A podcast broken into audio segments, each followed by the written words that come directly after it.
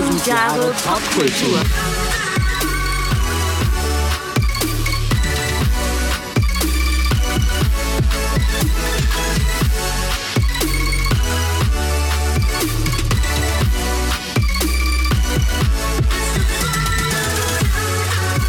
Herzlich willkommen zu 1000 Jahre. Popkultur. Kultur. Ein frohes neues Jahr euch allen. Das stimmt, das stimmt von mir auch an alle, die uns Genau. zuhören. Wir sind in 2021. Genau, im Jahr 2021. Ja. Das Höllenjahr haben wir hoffentlich hinter uns. Das nächste Höllenjahr bricht an. Erst wieder in 500 Jahren. Genau. Das sagt die Berechnung. Genau. Wir hatten gerade ja letztens diese Saturn-Jupiter-Konjunktion. Ich weiß nicht, ob du das mitgekriegt Ja, hast. Hm. habe ich im Fernsehen mitbekommen. historisches Ereignis auch. Ich habe auch dazu passend noch später einen Beitrag. Uh. Aber dazu später. Ja, vielleicht sollten wir unseren äh, lieben Hm. Zuhörerinnen und Zuhörern mal sagen, worum es denn heute überhaupt Genau, gehen soll. worum geht es denn heute Ja, es geht heute in Episode 27, wie ich vorhin äh, erfahren habe von Ja, dir. ja. Äh, noch einmal um Monumente, also ein Thema, das wir bereits vor zwei Jahren aufgegriffen haben. Genau. Ähm, was aber natürlich so schnell nicht abgefrühstückt sein kann. Monumente in der Popkultur, das ist ja eigentlich, ja, das ist, kann man ja schon fast als ein Leitmotiv, ein unterschwelliges nehmen. Der ne? Popkultur der an sich, Popkultur ne? an Ja, sich. das ne? Mhm. Genau. Und das ist jetzt Chapter 2 hier, also Part 2 sozusagen. Nicht genau. der Pate 2, sondern Den musst du ja noch schauen. Den muss ich noch gucken, Den ersten genau. hast du Ja, genau. ja. Ja. Natascha hat nämlich gerade, wie sie erzählte, eben äh, gerade selber zwei große Monumente Ja. der Popkultur ich habe abgearbeitet. Wissenslücken geschlossen, Mhm. die seit Jahrzehnten, muss man jetzt sagen, offen waren. Ähm, dazu gehört der Pate. Jetzt werden alle verschreckt die Hände über dem Kopf zusammenschlagen und sagen, wie kann so eine Person so eine Sendung moderieren? ja, der Pate 1, Mhm. äh, ähm, abgehakt. Und Pulp Fiction. Mhm. Denn das war ein Film, den ich damals bewusst verschmäht habe. Manchmal ist man ja so drauf, dass man sagt, das ist mir zu viel Hype. Das äh, ignoriere ich jetzt komplett. Und das habe ich 25 Jahre lang erfolgreich geschafft und letzte Woche, nee, vor zwei Wochen, dann endlich geguckt. Und äh, hast du es, ähm, also du konntest es den Hype dann nachvollziehen? Absolut. Ne? Mhm. Absolut. Ja, es, ich meine, es sind, sind definitiv zwei Monumente. Ne? Ja, ganz klar. Wir haben noch keins dieser Monumente in unserer Monumente-Folge besprochen, richtig? Nee, ich weiß nicht, ob du Tarantino schon mal erwähnt hattest. Mhm. Ja, ja, wir haben es schon öfter mal Ja, ne? erwähnt, genau. Mhm. Aber ich glaube auch noch keinen. Ja, doch, ich habe mal Killing Zoe erwähnt. Stimmt. Und Coppola haben wir, glaube ich, auch nur am Rande mal Mhm. Ja, Coppola haben wir auch gehabt, am ne? Rande, genau. Stimmt, den hatten wir in der New York-Trilogie-Geschichte. Richtig, da, ne? genau, Mhm. genau. Ja. Guck. Ja, Mal gucken, wer heute so alles dabei da ist. bin ich auch sehr gespannt. Also, weil ich weiß ja, also wir wissen ja gegenseitig nie, was wir vorbereiten. Das sagen wir auch noch mal kurz am Anfang, weil wir wissen nicht, ob euch das so klar ist. Also wir setzen uns nicht zusammen hin und ähm, machen, Teilen auf. Richtig, sondern wir machen das im Vorfeld und über- überraschen uns dann hier gegenseitig. Genau, es soll uns ja auch noch Spaß machen. Genau. genau, und ich dachte mir mal heute hier, ähm, ja, es wird ein Füllhorn an Monumenten, denke ich mal. Und ähm, Ladies first, würde ich sagen. Thank you. Mhm. ja, ich möchte mit einem Film ähm, heute mal starten. Und es soll um einen Film gehen, der mh, in einigen Gebieten Erstaunliches erreicht hat. Mhm. Also, zum einen hat er mal so nebenbei das Hollywood-Business revolutioniert, also die, ich sag mal, die geschäftliche Seite von Hollywood revolutioniert.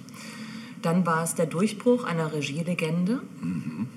Und nicht zuletzt und wirklich auch im Vordergrund stehend, hatte der Film massiven Einfluss, Einfluss auf unser Freizeitverhalten. Jetzt, Kannst äh, du dir in etwa vorstellen? Oder ist das zu vage? Aber es sind schon mal drei Punkte, die echt. Äh, das ist äh, schon. Das ist schon gewaltig, Da ne? geht schon was ab, ja. Unser Freizeitverhalten, sagst du. ja, mhm. Also jetzt in Bezug auf, auf sportliche Aktivitäten. auch, genau, wenn man zum Ja. Beispiel irgendwie im Sommer irgendwo ist und da Ja. Mhm. ist ein geiler Strand. Man fragt sich, kann ich ins Wasser gehen oder nicht?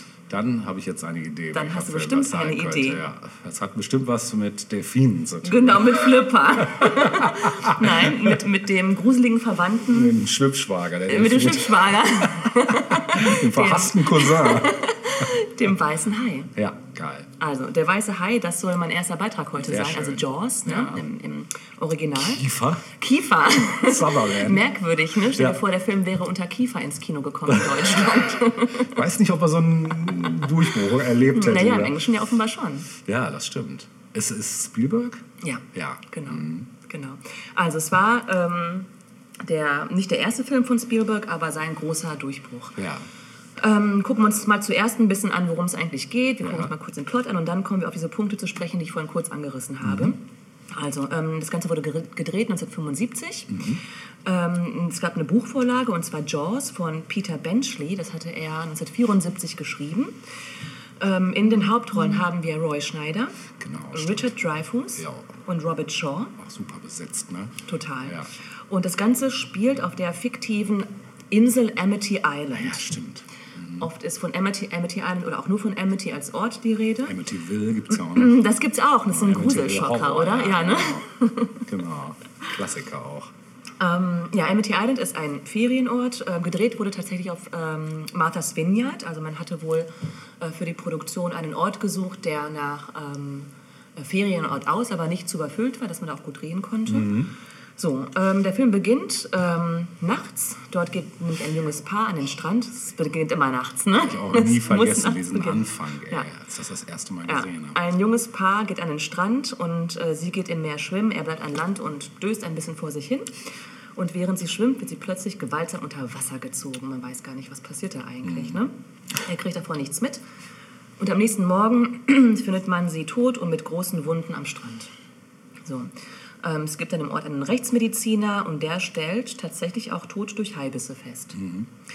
Ähm, dann kommt der Polizeichef, Polizeichef namens Martin, Martin Brody, also gespielt von Roy Schneider, und der schließt sofort alle Strände und sagt, okay, hier ist ein Hai, alles muss zugemacht werden. Wenn er denn nicht der Bürgermeister wäre, denn der hat nämlich Angst um das Sommergeschäft. Er sagt, was soll das? Haie waren hier nie ein Problem, chill. Ne? Und überzeugt Brody, die Strände doch wieder zu öffnen. So, in dem Moment nimmt dann auch der Rechtsmediziner, der dann so ein bisschen unter Druck gerät, äh, seine Aussage zurück und sagt dann, es sei ein Bootsunglück gewesen. Also die junge Frau sei irgendwie in diese Bootsschrauben geraten. Ähm, ja, aber wie es kommen muss, gibt es dann... U-Boot wahrscheinlich. Bitte was? Ein U-Boot. wie es dann aber eben kommen muss, ähm, es wird ein weiteres Opfer geben. Ähm, und zwar wird ähm, bei überfülltem Strand ähm, ein Junge vom, von einem Hai getötet. Und plötzlich steht dann auch der ganze Ort Kopf und alle sehen, okay, äh, das ist zu krass, ne? ähm, hier muss irgendwas gemacht werden. Und ähm, es wird ein Kopfgeld auf den Hai ausgesetzt. Stimmt. Ja, Amateure melden sich und sagen, wir sind scharf drauf, wir sind Hai zu fangen. Und ähm, unter anderem meldet sich dann auch ein Typ namens Quint zu Wort. Das ist so ein, ein kauziger älterer Typ. Seebär. So ein Seebär. und der sagt, okay, ich ähm, schnapp euch den. Er, er hat auch eine Vergangenheit als Haiangler.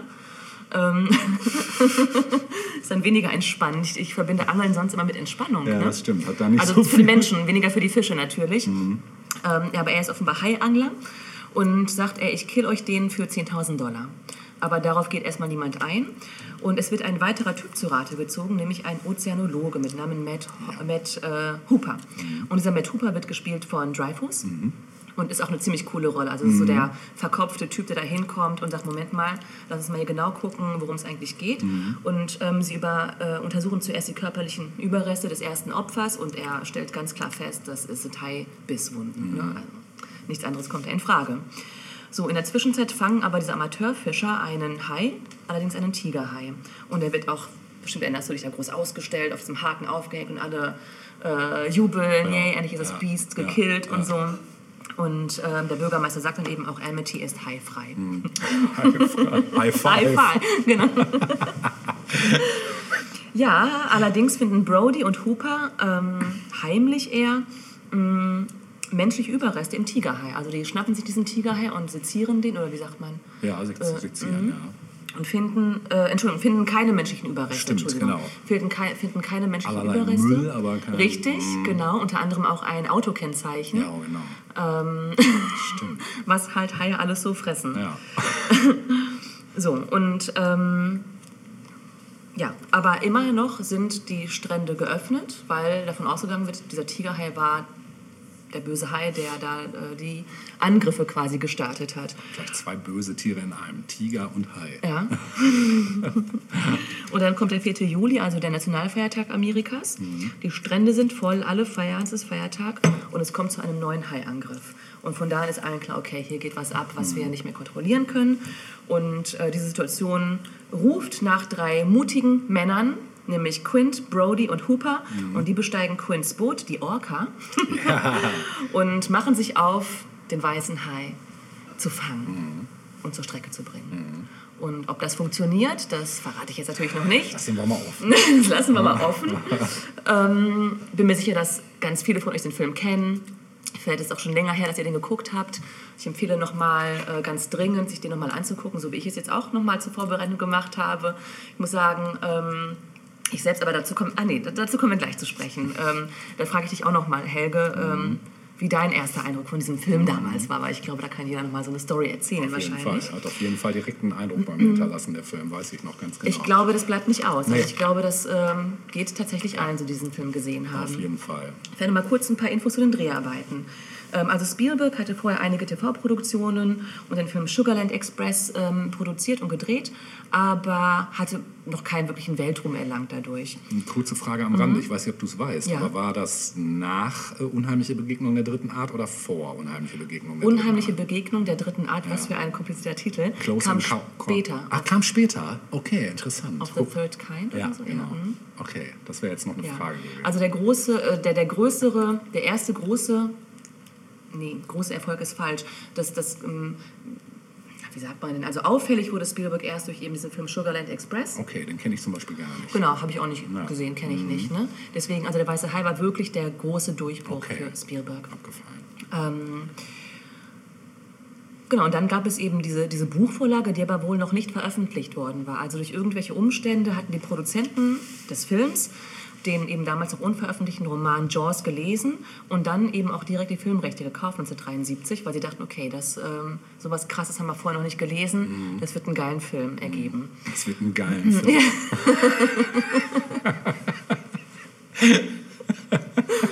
So.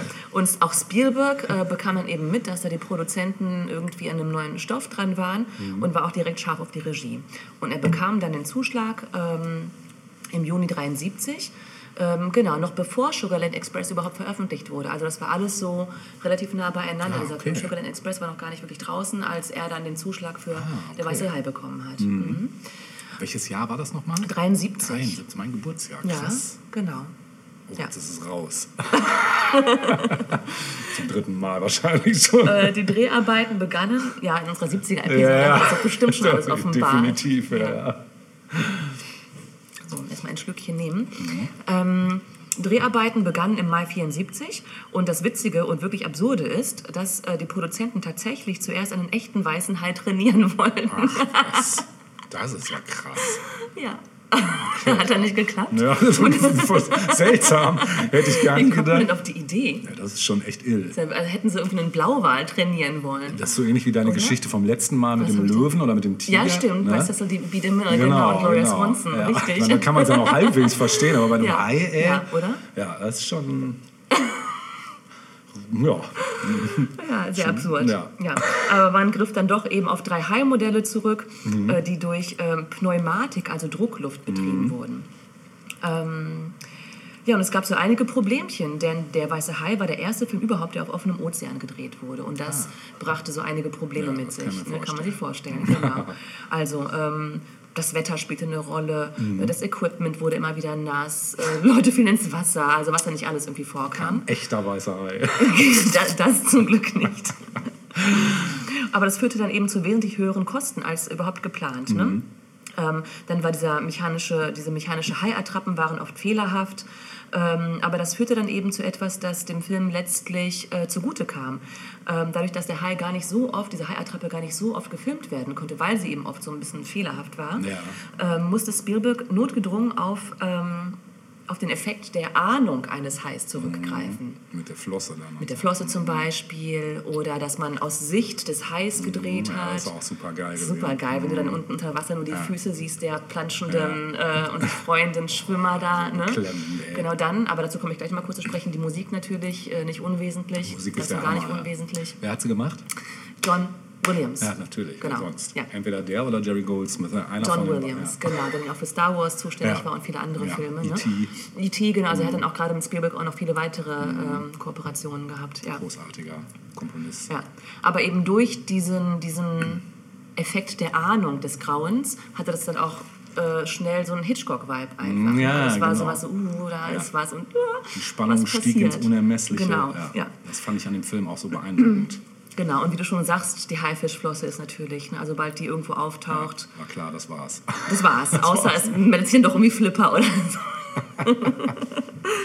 ja, ähm, ja, statt der angesetzten 55 Drehtage waren es am Ende 159 Uiuiui. Drehtage, was richtig krass war. Und Klar. was auch Spielberg echt äh, schlaflose Nächte bereitet das ich haben soll. wenn das Budget so langsam Ja, ja, überschritten ja. ist. Äh, vor allem, weil es ja auch sein erster wirklich richtig groß produzierter Film war. Ne? Also er selbst sagte dazu, ich dachte, meine Karriere als Filmemacher sei beendet. Ich hatte Gerüchte gehört, dass ich nie wieder arbeiten würde, weil noch niemand einen Film um 100 Tage überzogen hatte. ähm, ja, genau, die Filmmusik von John Williams hat dann eben auch einen Oscar bekommen Ja. und das American Film Institute hat den Song als sechstbeste Filmmusik aller Zeiten ausgezeichnet. Ja. Ähm, überhaupt das Grundthema gilt bis heute als Erkennungsmelodie für das nahende Grauen. Ja, das ist genauso drin wie die Vielleicht kann Musik man es auch vom mal im, Hintergrund noch mal kurz man, einspielen. Man hört es hier gerade, genau. Genau. Ähm, ja, und es gab eben doch so einige Novitäten, äh, die mit der Weiße Hai äh, einhergingen. Also ich habe ja im, äh, im Vorfeld schon kurz erwähnt, dass ähm, es auch das Hollywood-Business verändert hat. Und zwar massiv. Denn zum ersten Mal wurde eine große Marketingkampagne gestartet von Universal, die den Film rausgebracht haben. Ähm, allein dafür hat Universal 2 Millionen Dollar ausgegeben. Äh, und zwar insbesondere um TV-Werbung zu schalten, so 30 äh, Sekunden Trailer, die dann irgendwie gezeigt wurden, Talkshow-Auftritte, Monate bevor der Film überhaupt irgendwie angelaufen ist. Also das, was wir heute eigentlich als normal empfinden bei großen Blockbustern, das hat der Weiße Hai erst äh, zum ersten Mal hervorgebracht. Krass, okay. Dann gab es für das Buch ein neues äh, Cover. Es wurde das Filmposter genommen Ja. und auf das Buch gepackt. Gut gemacht. Ähm, was auch ein Novum war, war, dass der Film landesweit in über 400 Kinos gleichzeitig anlief. Auch das hat es davor nicht gegeben. Aber das auch echt Ähm, Ja, wobei das aber heute ja auch eher Ja, üblich ja, ist. Also ja, wenn sowas wie, ähm, ich weiß nicht, der neue James Bond anläuft, dann wird das halt weltweit James Bond ist ein sofort. gutes Beispiel, ne? ja. auch ein gutes Monument Ja, eigentlich. das stimmt. ähm, davor war das eben so, dass dann Filme nur in einigen Städten erstmal ihre Uraufführung bekamen Mhm. und dann ähm, im Laufe der nächsten Wochen dann peu à peu in andere Städte und Kinos kamen. Mhm. ähm, genau, dann war auch nochmal wichtig, dass der Film im Sommer angelaufen ist. Auch das höchst ungewöhnlich. Stimmt, ja. Äh, denn eigentlich ist der Sommer ja meist so eine Kinoflaute. Ja, ne? Sommerloch. Sommerloch, genau. Überall, Ja. ja. Aber der Weiße Hai wurde im Sommer uraufgeführt Hm. und das führte auch zu einem großen Erfolg. Denn ähm, was, also das wird hier auf Spielberg zurückgeführt. Ich weiß nicht, ob er tatsächlich die Idee hatte oder in, in Gesprächen mit den Produzenten Hm. man dann gemeinsam darauf gekommen ist. Aber ähm, das Thema Malls war seit den 60er Jahren groß geworden, also Einkaufszentren, die man ja aus Hm. Amerika kennt ne? oder auch kannte. Inzwischen sind ja auch nicht mehr so präsent. Ähm, die hatten seit den 60er Jahren massiv sich ver verbreitet in, den, in den gesamten USA. Und viele dieser Malls hatten auch Multiplex-Kinos. Und in diesen Malls im Sommer hielten sich Jugendliche auf, weil die mh, airconditioned waren und man da einfach seine Zeit verbringen konnte. Also viele Jugendliche gingen gar nicht raus irgendwie. Die wollten halt irgendwo konsumieren und sich ihre Zeit in irgendwelchen Malls vertreiben. Und ähm, ja, und so kam es dann eben auch, dass äh, ganz viele Leute, gerade auch jüngere Leute, die auch ja, so die Zielgruppe für diesen Film waren, dann in diesen Film geströmt sind, obwohl es halt Sommer war. Und seitdem werden in Amerika auch große Filme im Sommer veröffentlicht. Ah, okay. Abgefahren. Ja, crazy, ne? Ja. Ja. Ähm, ja, der Film brachte die höchsten Einspielergebnisse ever zu dem Zeitpunkt, Ja. nur getoppt dann äh, von Star Wars wenige Ah, Jahre okay. später. Krass. Wow. Ja. Und dann natürlich nicht zuletzt die Frage, was hat dieser Film eigentlich mit uns gemacht? Was hat er bloß mit uns gemacht? Ja. Was hat uns bloß so ruiniert an diesem Ja. Film? Ich kann es dir genau sagen. Erzähl mal. Also ich weiß es noch wirklich, als ich den das erste Mal gesehen habe. Ich glaube, es war wieder mal bei meiner Oma. Da durfte ich sowas ja, Ja. immer gucken. Und ich weiß schon, dieser Anfang, der hat mich komplett fertig gemacht. Dieses im Halbdunkel da im Meer. Und es war einfach klar, es passiert jetzt hier gleich was. Ne? Weil es war ja nun ein Leitthema. Und es war auch klar, da gibt es kein Zurück. Und es war einfach so beklemmend und so... Ja, also das, das, das muss man dem Film wirklich lassen. Mit wenig Mitteln so eine Beklemmung und so eine Atmosphäre zu erzeugen, die einfach... Ähm, die einen so mitnimmt. Ne? Also mich hat das damals total Und nachhaltig. Ja, ich bin ja seitdem, auch wenn es ums Meer geht, Genau. ich gehe nicht so weit raus, auch heute nicht. Ja. Weil ich einfach, also das ist Ja, wirklich... geht mir genauso nicht anders, absolut. ne? Und wenn ich auch so im Meer bin und ich kann nicht zum, zum Richtig. Grund gucken, das ist schon so das erste Ding. Ja, genau. Da, da spüre ich schon den Biss im großen Zeh. Und das ist nur eine Krabbe Ja, gewesen. genau, ne? überhaupt. Wahrscheinlich eher Einbildung. Ja, bei mir war es ähnlich. Also ich Ja. war auch noch viel zu jung, um den äh, zu gucken Ja, ich damals. auch, ja. Ich war sechs oder so. Uh, ne? Ja, also wirklich klein. ich. Ja. Ähm, aber auch nicht alleine mit meiner Mutter, die hat sich dann halt gerne Hollywood-Klassiker mit uns angesehen. Mhm. Ähm, was ja auch toll ist, aber es, naja, also manchmal hatte das dann eben auch echt krasse Folgen. Ne? Ja, also ich weiß nur, dass ich, ähm, klar, sowas wie Meer, ich weiß nur, dass wir ein Jahr darauf in, ähm, in Kroatien am Meer waren Mhm. und es war auf einer kleinen Insel, aber in so einer, mh, es war wie so eine Bucht irgendwie, Ja. da wo wir waren. Und ich wollte nicht ins Wasser, weil ja klar war, da sind Haie. Ne? Mein Vater meinte, was soll das? Du bist doch eh nicht äh, äh, groß genug, dass du interessant wärst für so einen Hai, so, du bist doch nur ein Dessert. So, ne? Na super. Dann Hat versucht, halt. mir dann den Schrecken zu machen. Ja, außerdem, ähm, da kommen sowieso keine Haie hin. Hier ist Kroatien, was soll das so? Ne? Und ich weiß, dass wir einige Jahre später erneut in dem gleichen Ort waren. Und da hatte sich dann wirklich, hieß es, ein Hai in die Bucht verirrt. Ah, guck mal. Sicherlich kein weißer, nur Ja. irgendwie so ein kleiner. Ein grauer. Niedlicher, genau. Aber das noch, seht ihr? So, das war das eine, also so der Klassiker, dass man sich nicht mehr ins Meer traut. Bis Genau. heute ist das bei mir der Fall. Ja, ja, ist bei mir Also, auch immer so. Genau das, So. was du beschreibst, äh, ist bei mir genauso. Das Aber muss man bei erstmal mir- schaffen, als Ja. Film solche Urängste Total. anzutriggern, die Total. einen das ganze Leben lang Ja. begleiten. Ne? Ja, es gibt wenig Filme, die das ja, geschafft haben, definitiv, ne? Ja. definitiv. Aber ich komme später noch auch zu einem. Ja? Vielleicht, aber also zu dem Film komme ich erst im Teil 2. Ah, ja. Aber jetzt gar nicht wegen Urängsten, sondern eher was nachhaltige Eindrücke Ja. äh, betrifft. Aber ähm, da gibt es halt einige Filme. Und, Was ja. bei mir dann aber auch dazu führte, also ich musste nicht mal im Meer oder am Strand sein, es reichte schon bei mir die Badewanne, ne, eine Zeit lang. Also das Witzige ist aber, warte, warte, das Witzige ist aber, ich, ich scheine nicht allein zu sein damit, denn ich habe hier gleich noch zwei Zitate von ähm, bekannteren Leuten Ja. und die ihre Erfahrungen äh, mit dem weißen Hai kurz beschreiben. Ja. Bei mir war es dann wirklich so, dass ich in der Badewanne dachte, hm, ich weiß ja, es kann eigentlich nichts passieren. Äh, und so ein Hai, der kann ja auch nicht durch diesen Abfluss hoch, ne? aber, aber vielleicht ja doch. Schon hast die Flosse war schon da ne, und kreiste. Also ich fand es ein bisschen, ähm, irgendwas, irgendwas war nicht koscher an der ganzen Ja. Story, so äh, in der Badewanne. Irgendwas war da merkwürdig. Naja, und ähm, wie gesagt, nicht nur mir ging es so, sondern äh, auch unter anderem Kevin Smith.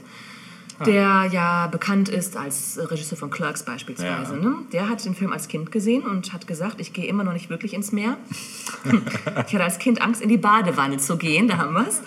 Ich wollte für eine Weile nicht auf der Toilette sitzen, denn die Logik war, da ist Wasser in der Toilette, Haie schwimmen in der Toilette. Da hatte ich eher Angst vor Ratten, die Ja, oder. Schlangen. Manchmal gab es auch so Ja. ähm, Berichte aus Florida oder so, Ja, wo dann plötzlich Schlangen. Naja.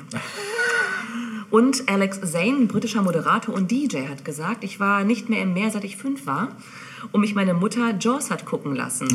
das sind immer die Mütter, ne?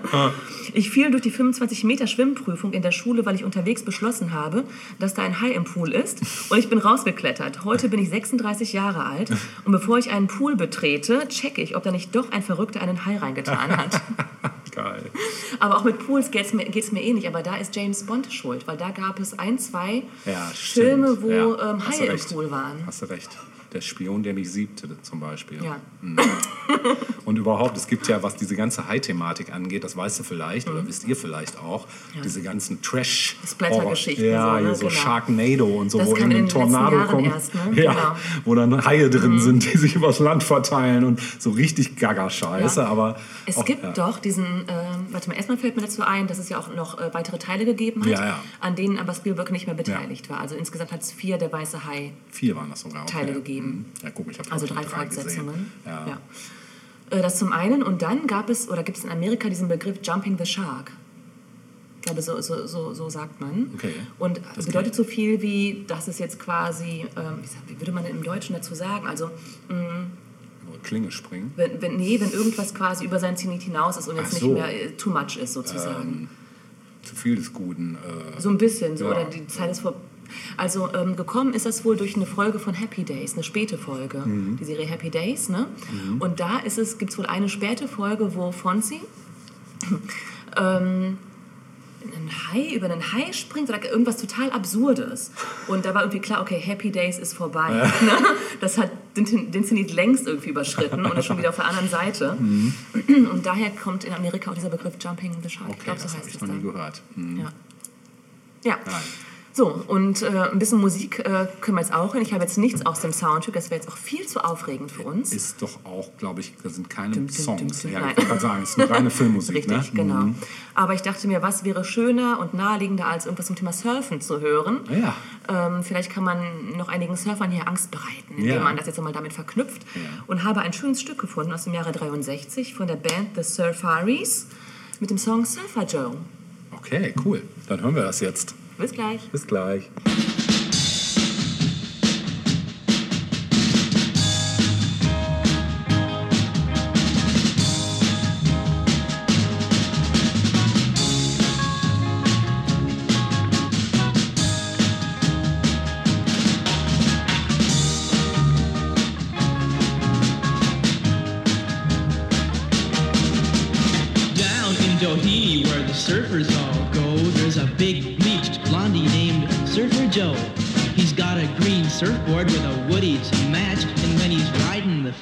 Freeways, man, is he hard to catch.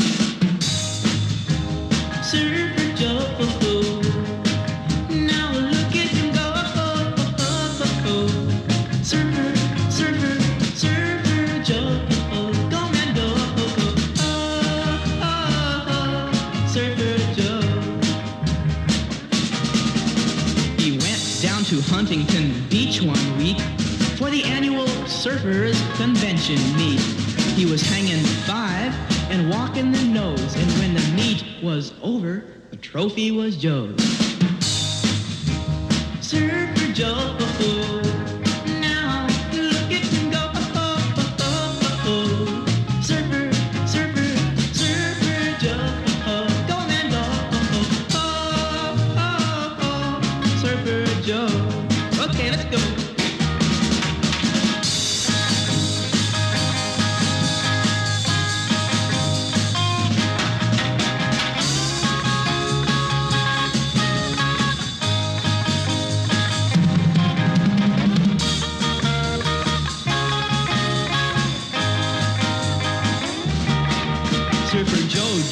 Uncle Sam's Marines today.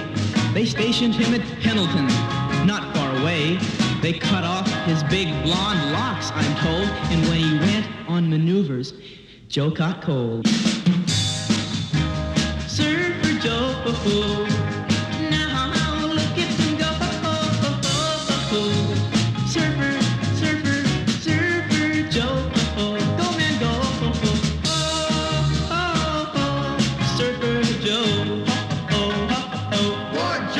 Nice. Habt ihr euch alle schön warm gesurft jetzt? genau, und auch auf keinen Hai unterwegs getroffen. Ähm, ich dachte mir, ich mache mal mit einem Künstler weiter, mit einem, man kann sagen, lebenden Monument mittlerweile auch. Ich weiß gar nicht, wie alt er mittlerweile ist. Er ist schon sehr alt. Und er, ich dachte mir, er ist prädestiniert dafür, äh, jetzt in dieser Folge auch aufzutauchen, weil er das Wort Pop nämlich schon im Namen trägt. Die Rede ist von Herrn Iggy Pop.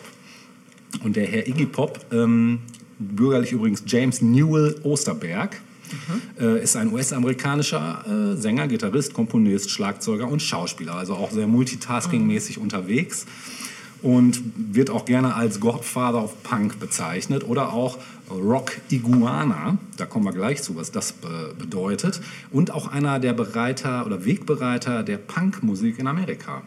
Denn ähm, seine erste, ne, obwohl das war gar nicht seine erste Band, aber so die erste Band, mit der er mehr oder weniger bekannt geworden ist, nämlich die Stooges, äh, Stooges ähm, waren eigentlich so, wenn man will, die unfreiwilligen Erfinder von Punk. Heute wird es als Proto-Punk oder so bezeichnet, weil es war zu einer Zeit, wo, also wo die wirklich Gitarrensounds benutzt haben, wo noch kein Mensch sowas je gehört hat, nämlich schon Ende der 60er. Das wollte ich nämlich gerade sagen. Ist so, ne? Ja. Mhm. Und warum unfreiwillig? Das wirst du jetzt wahrscheinlich gleich erklären. Oder? Naja, ich sag mal so, die haben sich halt einen Spaß draus gemacht, ihre Verstärker zu manipulieren. So wie das die Kings zum Beispiel auch gemacht haben, indem, gemacht? ja, die dann angefangen haben, irgendwie an den Verstärkern rumzuschrauben, die zu pimpen, die voll aufzureißen, sodass die permanente Feedbacks hatten oder die die Membrane der Lautsprecher angeritzt haben, sodass die anfingen zu flattern und eben diesen kratzigen, kreischenden Gitarrensound äh, erzeugten, den, naja, den wir heute kennen. gibt es den Verstärker? Also Naja, ich frage also- mich, dass ja noch keiner vorher auf die Idee gekommen war. Das so zu manipulieren. Ja. Nee, das, also das ist die Frage, genau. Warum das keiner gemacht hat? Wahrscheinlich, weil alle eher Wert drauf gelegt haben, einen möglichst di- differenzierten Ja. und klareren Sound Man zu wollte haben. auch das Gerät nicht beschädigen. Richtig, ne? genau. Und die Ja. haben halt gedacht, komm, wir, wir setzen da jetzt mal einen drauf und lassen die mal so richtig scheppern hier. Genau. Mm. Ja, der wurde auch aufgrund seines ähm, dynamischen Exzess, seiner dynamischen, exzessiven Bühnenpräsenz, äh, kriegte der so einen Ruf eines exaltierten Künstlers. Und wenn man sich mal alte Auftritte oder auch Interviews anguckt, man kann eigentlich, man kommt in Dauerlachen, weil der Typ einfach, der ist einfach ein Freak durch und durch bis heute und dabei aber auch ein sehr sympathischer Freak. So. Und man merkt halt, ähm, dass der das einfach voll lebt, was er da tut. Und wahrscheinlich auch, könnte mir vorstellen, aus dem Grund so alt und jung gleichzeitig geblieben ist. Also er ist ja nun alt, aber er ist immer noch, er wirkt Also immer noch, Nein, er wirkt immer noch wie. ja, wie damals. Ja. Ich meine, er ist krass durchtrainiert, also er hat ein, mit- für sein Alter einen, einen Body, wo Ja. sich jeder wahrscheinlich die Finger nachschlecken würde irgendwie. Genau. Mm, Er wurde übrigens im März 2010 dann auch endgültig in die Rock'n'Roll Hall of Fame aufgenommen. Das hat also auch lange genug gedauert. Und er wuchs in einer Wohnwagensiedlung in, ähm, im sogenannten Coachville Garden Mobile Home Court auf. Ähm, kurz was zur Family noch. Also väterlicherseits ist äh, deutscher, englischer und irischer Abstammung. Mütterlicherseits norwegischer und dänischer. Also hat einmal so ganz Europa, Ganz Europa mitgenommen. genau. Und äh, die Laufbahn hat er begonnen, 62 bereits, als Schlagzeuger bei den Iguanas und deshalb auch Rock Iguana als Spitznamen. Ähm, davon leitet sich sein Spitzname Iggy ab. Ah, Ne? krass. Ja, das, um diese Bildungslücke auch noch mal gerade Ja. zu schließen, war mir vorher auch nicht klar übrigens. Und Pop? Äh, Ich meine, das ist ein er geiler Name, vielleicht, oder? weil er immer das Gegenteil gemacht Ja. hat. Oder weil er gesagt hat, es ist alles Pop. Ja, vielleicht. Vielleicht. Äh, das wird leider nicht aufgeklärt. Ähm, zumindest, wenn ich das hier mal überfliege, nein, es wird nicht aufgeklärt. Ähm, zumindest da hat er also Schlagzeug gespielt. Da war er also gar nicht als Frontmann aktiv, sondern als Drummer. Das wusste ich zum Beispiel vorher auch nicht. Mm, Als er dann zurückkam nach Ann Arbor, da gründete er 67 mit Ron Ashton äh, und Scott Rock Action Ashton sowie Dave Alexander, beeinflusst von Ravi Shankar und The Mothers of Invention. Natürlich. The Psychedelic Stooges, so hießen sie erst. Mhm. Mhm. Iggy Pop trat als Sänger zumeist dann eben mit nacktem Oberkörper auf, was er ja heute noch tut, was er auch immer noch darf, finde ich, und spielte ja, eine elektrisch verstärkte Ukulele. Auch lustig, ne? Ja, der Gruppenname wurde in Anlehnung an die damals populäre US-amerikanische Fernsehserie The Street Stooges. Stooges, genau, gewählt. Vermittelt durch Wayne Kramer äh, erhielten The Stooges ähm, wie sich die Band ab 68 dann nannte, einen Plattenvertrag bei Elektra Records, nachdem der A&R-Manager Danny Fields auf sie aufmerksam geworden war. Ja, und dann ähm, lustigerweise unter der Aufsicht von John Cale von den Velvet Underground als Produzent nahmen die dann in New York ihr Debütalbum auf, das am 19. Juli 69 erschien und Platz 106 in den Billboard-Charts erreichte. Die Stooges an sich veröffentlicht dann, dann drei offizielle Alben. Äh, 69 produziert von John Cale, äh, der spielte übrigens bei den Aufnahmen auch Viola.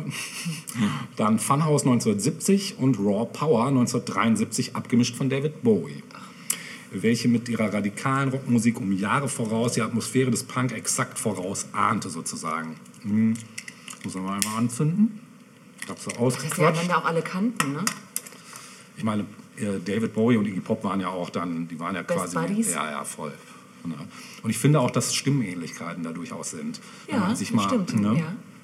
Naja, also ich habe ja nachher noch einen Song, äh, den musst du allerdings losen. Vielleicht kommen wir in den Genuss von dem Song, wo man auch ganz deutlich hört, dass da irgendwo ein Bowie durchschimmert. Mm.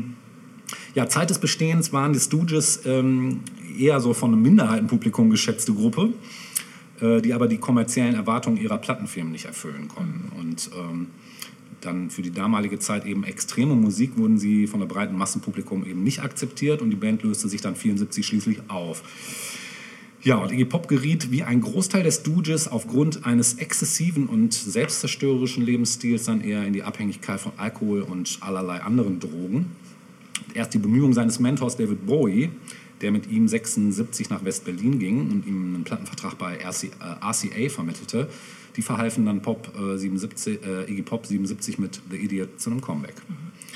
Ähm, das von Bowie 77 produzierte Album Lust for Life, auf dem damals The Passenger, das ist Iggy Pops erfolgreichster Hit, ähm, war, festigte seinen Ruf als seriöser Künstler dann auch. Und Mitte der 80er erlebte Iggy Pop dann ein bemerkenswertes Comeback. Zuerst mit dem poppigen, ähm, Keyboard-lastigen Album Bla Bla Bla, das kam äh, 86 raus, das auch von Bowie produziert wurde. Ja, und äh, was auch noch ein Fun-Fact ist, da werden die eingefleischten Iggy Pop-Fans natürlich wissen, dass er in einigen Spielfilmen äh, mitgewirkt hat. Äh, unter anderem bei Crybaby, bei Star Trek Deep Space Nine, äh, bei Coffee and Cigarettes zusammen mit Tom Waits. Stimmt, oh, der ist toll. Der ist auch super. Dann natürlich bei Dead Man, einer, auch einer meiner Lieblingsfilme von Jim Jarmusch, äh, ist er dabei. Darüber hinaus wurde dann natürlich der Song Lust for Life ähm, zum Eröffnungssong von Trainspotting, weiß auch jeder. Ähm, außerdem ist Iggy Pop in dem Science-Fiction-Film Mark 13, Hardware, äh, von 1990 zu hören. Und er sprach den verrückten Radiomoderator Angry Bob. Und 1993 schrieb er zusammen mit Goran Bregovic den Soundtrack zum Film Arizona Dream. Stimmt. Toller Soundtrack. Genau, von Kusturica. Genau. Und 96 verkörperte er in dem Film The Crow, City of Angels, einen Handlanger des Drogenbarons Judah. Im Horrorfilm Suck bis zum Erfolg, der auch Anspielungen auf zahlreiche Rockalben enthält, spielte er 2009 nebst anderen bekannten Musikern wie etwa Alice Cooper oder Henry Rollins eine Nebenrolle. Ja, und jetzt letztens noch, 2019, war er wieder in einem Jim Jarmusch-Film se zu sehen, nämlich in The Dead Don't Die. Da spielt er einen Zombie. Den habe ich leider auch immer noch nicht gesehen, den muss ich unbedingt noch Schade, sehen. ich habe lange keine Jim Jarmusch-Filme Hm, mehr gesehen. Mochte den eine Zeit lang echt gerne. Total. Also er muss auch wieder richtig geil sein. Ich, da spielt auch hier äh, Adam Driver mit. Und, äh, Ah, ja. Also das kann eigentlich nicht schlecht sein. Ich glaube hier Bill Murray spielt natürlich mit, also wieder die ganze Riege. Riege genau dabei. Ja, im äh, Jahr 2016 hatte er mit Post-Pop Depression sein bisher erfolgreichstes Album. Kann ich euch und dir sehr ans Herz legen. Ist noch nicht so alt und ist wirklich von vorne bis hinten ein richtig gutes Album. Ähm, ja, und der Rolling Stone listete Iggy Pop auf Rang 75 der 100 besten Sänger sowie die Stooges auf Rang 78 der 100 größten Musiker aller Zeiten. Das ist schon nicht schlecht. Das geht schon. Ja. Ne? Ja, ich würde jetzt gerne, dass du losziehst. Ähm, genau, denn wir wollen ja jetzt auch noch was hören. Ich habe jetzt mal aus, versucht, aus allen Schaffensphasen einen Song zu nehmen. Ich habe auch versucht mal, also ich habe The Passenger jetzt nicht dabei, Mhm. weil ich denke, den kennt jeder. Ähm, aber auch die anderen Sachen, denke ich, sind nicht unbekannt. Alles nur Solo-Sachen oder ist was von der Band dabei? Von der Band ist auch einer dabei, genau. was ich hier gezogen habe. Was hast du denn da? Nummer drei. Nummer drei. Oh, das ist schön. Eine sehr gute Wahl, Natascha. Dann hören wir jetzt das Duett. Das Duett, was er mit der Sängerin von den B-52s hatte und wo man auch eindeutig die David Bowie-Referenzen hört, nämlich Candy. Viel Spaß damit. It's a rainy afternoon, 1990. In a big city. Jeez, it's been 20 years.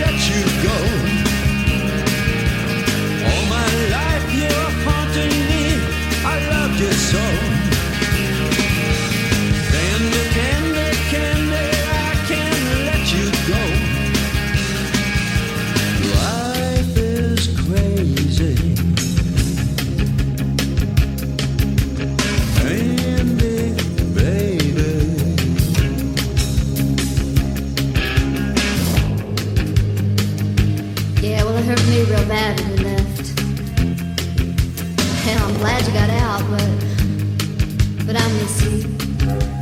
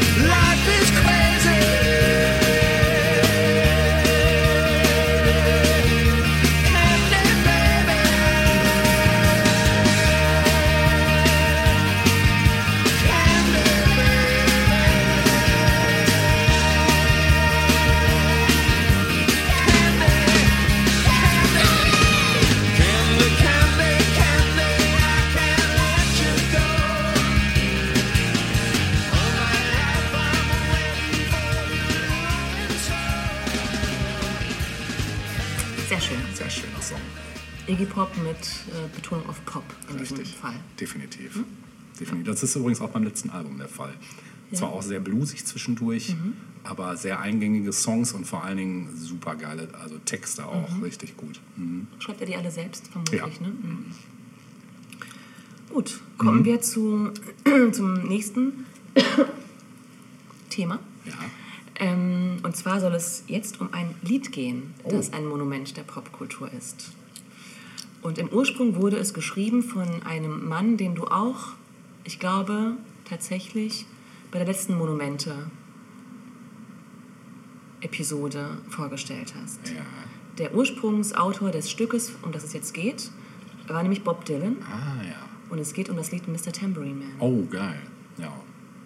Monument, ja, ne? ja. kann man, kann man, wohl sagen, kann oder? Man sagen. Das kann man sagen. Kann man, denke ich, auch absolut sagen. Mhm. Und ähm, mir geht es aber vor allem tatsächlich auch darum, wie die Birds zu diesem Stück gekommen sind. Die Birds haben das Mhm, genau, und darum geht es mir eigentlich vor allem, denn das war ein Riesenerfolg der Vögel. ja.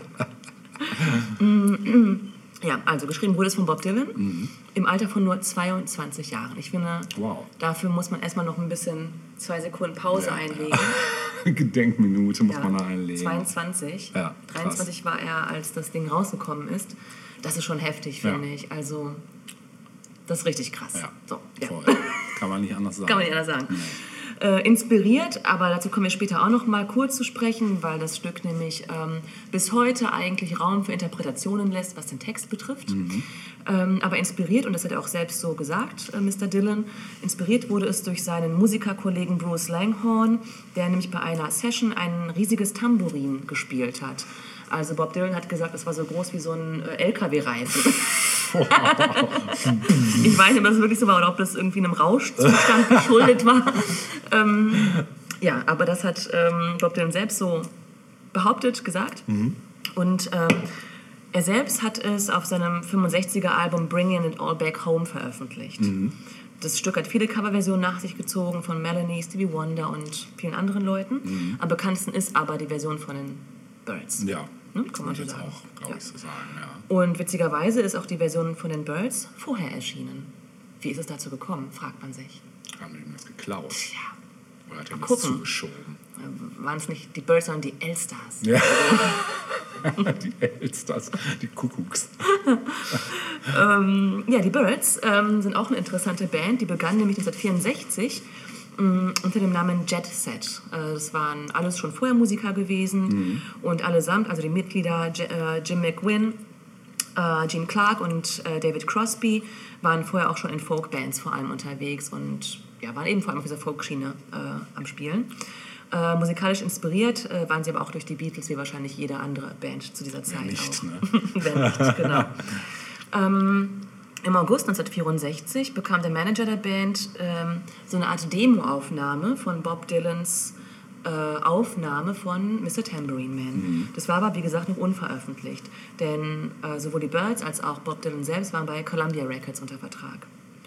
Und zuerst war die Band nicht so ganz dafür, ähm, das Stück aufzumachen, war sich irgendwie unsicher, keine Ahnung. Aber dann kam Bob Dylan selbst ins Studio und hat sich mal angehört, wie die das Stück interpretieren und fand das richtig gut. Und das hat die dann auch dazu bewogen, zu sagen, okay, wir nehmen das jetzt auf. Das finden wir auch okay. cool. Ja. Äh, produziert wurde das Ganze von Terry Melcher. Äh, Terry Melcher äh, war auch schon mal vorgekommen in unserer 60er-Episode, Sohn von Doris Day und Ah, unfreiwillig Teil der Manson, äh, Ja. des Manson-Dramas, Ja. sage ich mal. Ja. Ähm, der das Ganze produziert und aufgenommen wurde es im Januar 65. Allerdings, äh, und das werdet ihr auch wissen, wenn ihr beide Versionen kennt, haben die Birds nicht alle Strophen eingesungen. Also insgesamt gibt es vier Strophen ähm, bei, im Original Mr. Tambourine Man und die Birds haben sich nur die zweite von vier Strophen rausgepickt und die quasi dann verarbeitet. Genau. Ach, krass. Mhm. Okay. Ähm, veröffentlicht wurde die Version der Birds am 12. April 65. Also wir sehen, ähm, nee, das habe ich hier glaube ich nicht stehen, aber ich weiß es, also es sind nur ein paar Wochen Unterschied, glaube ich, zwischen den beiden Veröffentlichungen. Aber die Birds waren eben tatsächlich früher da. Ähm, ja, und das Stück wurde auch bald Nummer 1 der Billboard-Charts und gilt gemeinhin als erster Folk-Rock-Superhit schlechthin. Krass.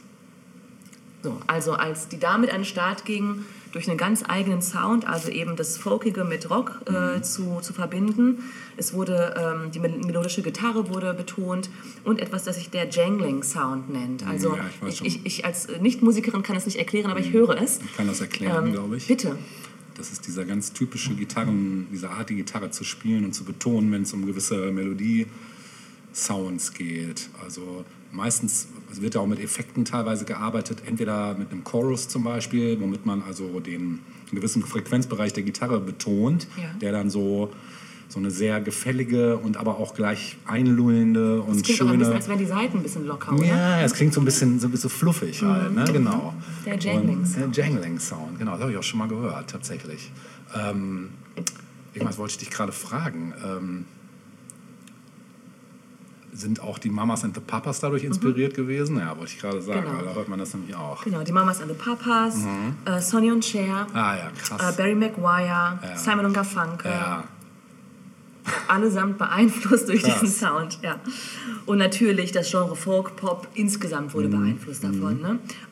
Aber auch spätere Bands, Entschuldigung, wie die Bangles zum Beispiel. ah, ja. Äh, Tom Petty and the Heartbreakers, Ja. R.E.M., die Smiths, die Ja. Stone Roses. Ja. And the list goes on, wie man so schön sagt. Bestimmt auch Fleetwood Mac in ihren späteren Sachen. Bestimmt, bestimmt. Also wenn Ja. man, wir hören natürlich auch gleich natürlich auch die Version der Birds, da Ja. freue ich mich schon. Ähm, dann kann man ja auch noch mal so für sich, sich überlegen, guck, wo, wo, wo ist dieser Sound später auch noch mal aufgetaucht. Ne? Ähm, aber natürlich wurde auch Dylans Version ein absoluter Klassiker. Ne? Mr. Tambourine auch von, ist auch sehr äh, nochmal was anderes, finde Mhm. ich, aber nicht weniger toll, überhaupt nicht. Also es ist einfach nochmal was anderes, finde Mhm. ich. Also es geht vielleicht noch mal mehr an die Seele, Mhm. während äh, die Birds-Version mehr so, ja, ist halt Musik dann, Mhm. ne? So. Aber beide Versionen sind ganz toll. Ähm, beide Versionen zählen auch zu den besten Songs überhaupt. Auf x besten Listen sind beide Songs immer vertreten. Mhm, glaube ich. Und der Bitte was? Nee, erzähl mal erstmal weiter. Sag mal ruhig, ja. Äh, Ich wollte fragen, ob du weißt, warum die nur die eine Strophe genommen haben. Das weiß ich nicht. Ah, okay, das würde mich ja noch interessieren. Das weiß ich nicht, aber ich könnte mir vorstellen, weil der Text schon sehr, sehr, also wie gesagt, der Text gibt bis heute Rätsel auf. Und Okay. einige sagen LSD beeinflusst, andere sagen, es Wahrscheinlich. ist, das Thema bitte. Wahrscheinlich. Ja, man weiß Zeit, es halt ne? nicht genau. Ne? Ähm, dann Musenanbetung Ah. könnte irgendwie Thema sein, Transzendenz, also alles Mögliche gute irgendwie. Themen. Genau. Was man aber weiß ist, das hat Dylan auch selbst gesagt, dass, ähm, dass sich hat von Arthur Rimbaud hat inspirieren lassen, Mhm. so äh, textlich. Aber es ist schon, ähm, auf den, um auf deine Frage zurückzukommen, ähm, der Text ist schon sehr, der nimmt schon viel Raum ein Mhm. und vielleicht zu viel für einen Popsong. Okay. mhm. Und die Art, wie Bob Dylan es selbst interpretiert hat, äh, da, das, das gibt dem Text einfach Platz, sich zu entfalten und zu Mhm. wirken. Und ich könnte mir denken, dass es in einem klassischeren Rocksong vielleicht weniger. Das war aber Bob ja auch immer, glaube ich, Hauptaufgabe, Ne, eben, seine genau. Message rauszuhauen. So, ne? Ja. Mhm. Und die Birds, keine Ahnung, wollten eher sowas wie Yeah, Yeah, Yeah oder so. Ne? Ja, und ähm, schön ist auch, Dylan selbst sagt zu diesem Song, das sei sein einziger Song, von dem er gerne einen zweiten in der Art gemacht hätte. Krass. Ja. Ich dachte Ja. erst, als du Dylan sagst, es kommt Knocking on Heaven's Door. Aber das ist ja auch Hätte ein man auch, Monument. ja, genau. hätte man auch nehmen können, genau. Ja. Wobei ich finde, also ich persönlich bin definitiv mehr ein Fan von Mr. Tambourine Man als von Knocking on Heaven's Door. Das liegt wahrscheinlich einfach daran, Knocking on Heaven's Door hat man sich halt tot gehört. Und äh, Mr. Tambourine Man ist nicht so schnell tot zu kriegen Ja. irgendwie. Weiß ich nicht, Ja. das liegt vielleicht an der Melodie an Die sich. Melodie ist toll, Ja. genau. Die Melodie ist einfach toll. Und davon überzeugen wir uns jetzt nochmal, wenn gerne. wir die Version der Birds hören. Yes. Mr. Tambourine Man. Das tun wir jetzt.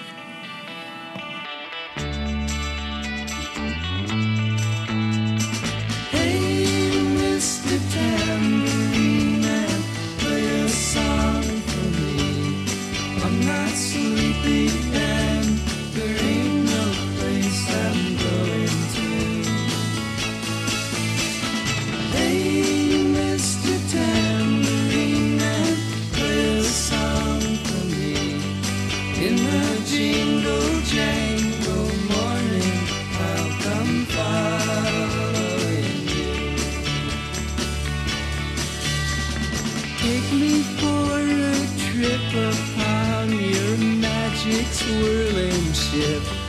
All my senses have been stripped, and my hands can't feel to grip and my toes too numb to step. Wait only for my boot heels to be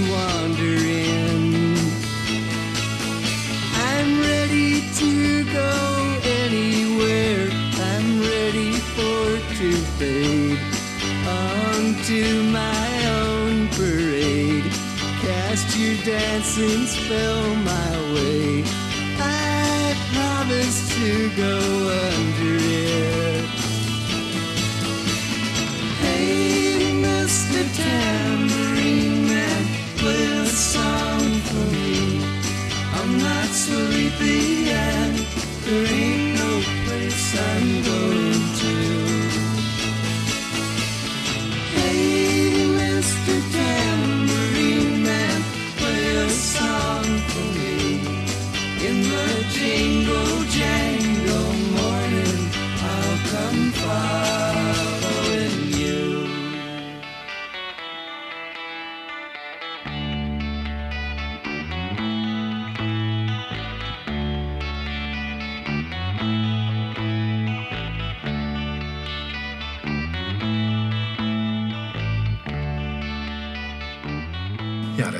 Tambourinmann hat einen Song für uns gespielt und ich möchte mal gerne wissen, Natascha, warum haben die Birds sich eigentlich mit Y geschrieben? Ja. Die Birds, habe ich auch noch gelesen, haben sich mit Y geschrieben. Zuerst war wohl der Plan, sich mit I, also die korrekte Schreibweise, äh, sich so, so zu schreiben. Das wurde dann aber doch verworfen, weil... Alfred Hitchcock. Richtig. Ehrlich? Tatsächlich, Im ja. Ernst? Ja, Das hab ich weil jetzt die Assoziation Ach, äh, zu Quatsch. so einem krassen Film wohl zu heavy gewesen Ach, wäre. das ist ja krass. Ja. Okay, abgefahren. ist mir ganz so spontan gekommen, die Idee. Okay, Und als wir das Stück gerade nochmal gehört haben, ja. Ähm, und danach haben wir uns jetzt im Off auch nochmal äh, die Originalversion von Bob Dylan angehört. Solltet ihr übrigens auch, wir verlinken Auf jeden das. Fall, wir verlinken das, Ja. genau. Also da, die stehen sich in nichts nach. Oder Nee, nein, Ja, genau, sind einfach beide gleichwertig toll, Aber toll, zwei toll. unterschiedliche Welten irgendwie. Total, ne? ja. Aber auch auf die Frage, warum, mh, warum wird so ein Song überhaupt so ein Dauerbrenner, so ein Evergreen ja letztlich? Und ich glaube, bei diesem Song ist es so, und das ist, gilt, finde ich, auch für beide Versionen, Mhm. dass es wie so ein, wie so ein Dauerloop ist, dass es ein so einlullt. Genau. Ne? Das liegt an der Schreibweise, weil Achso, ja, du, du kannst es jetzt äh, technisch erklären. ich versuch's mal. Ja. Also er, er, er fängt, also eigentlich sind es ja nicht mehr als vier Akkorde in dem Song. Und er fängt mit dem Chorus an, also mit Hey Mr. Tambourine, bla, bla. und dann, wenn die Strophe einsetzt, fängt die genauso an wie der Chorus und verhakt sich dann immer in zwei Akkorden. Also diese zwei Akkorde werden Ja, über eine gewisse Anzahl von Takten wiederholt, Mhm. bis er dann da wieder rauskommt. Dann kommt die nächste Strophe, fängt wieder genauso an und verhakt sich wieder in diesen zwei Akkorden. Und das ist, glaube ich, so eins kommt von gar den... nicht raus, das genau, und das, das ja. was du gerade mit Loop sagst, Ja. das ist nämlich die Folge davon. Man, man, das, es entsteht so ein Zweiakkord-Loop sozusagen für einen gewissen Zeitraum.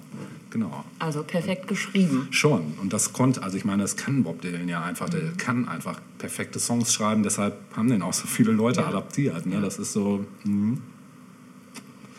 sehr schön. Ja. Ja. Soll ich übernehmen? Bitte, bitte. Okay.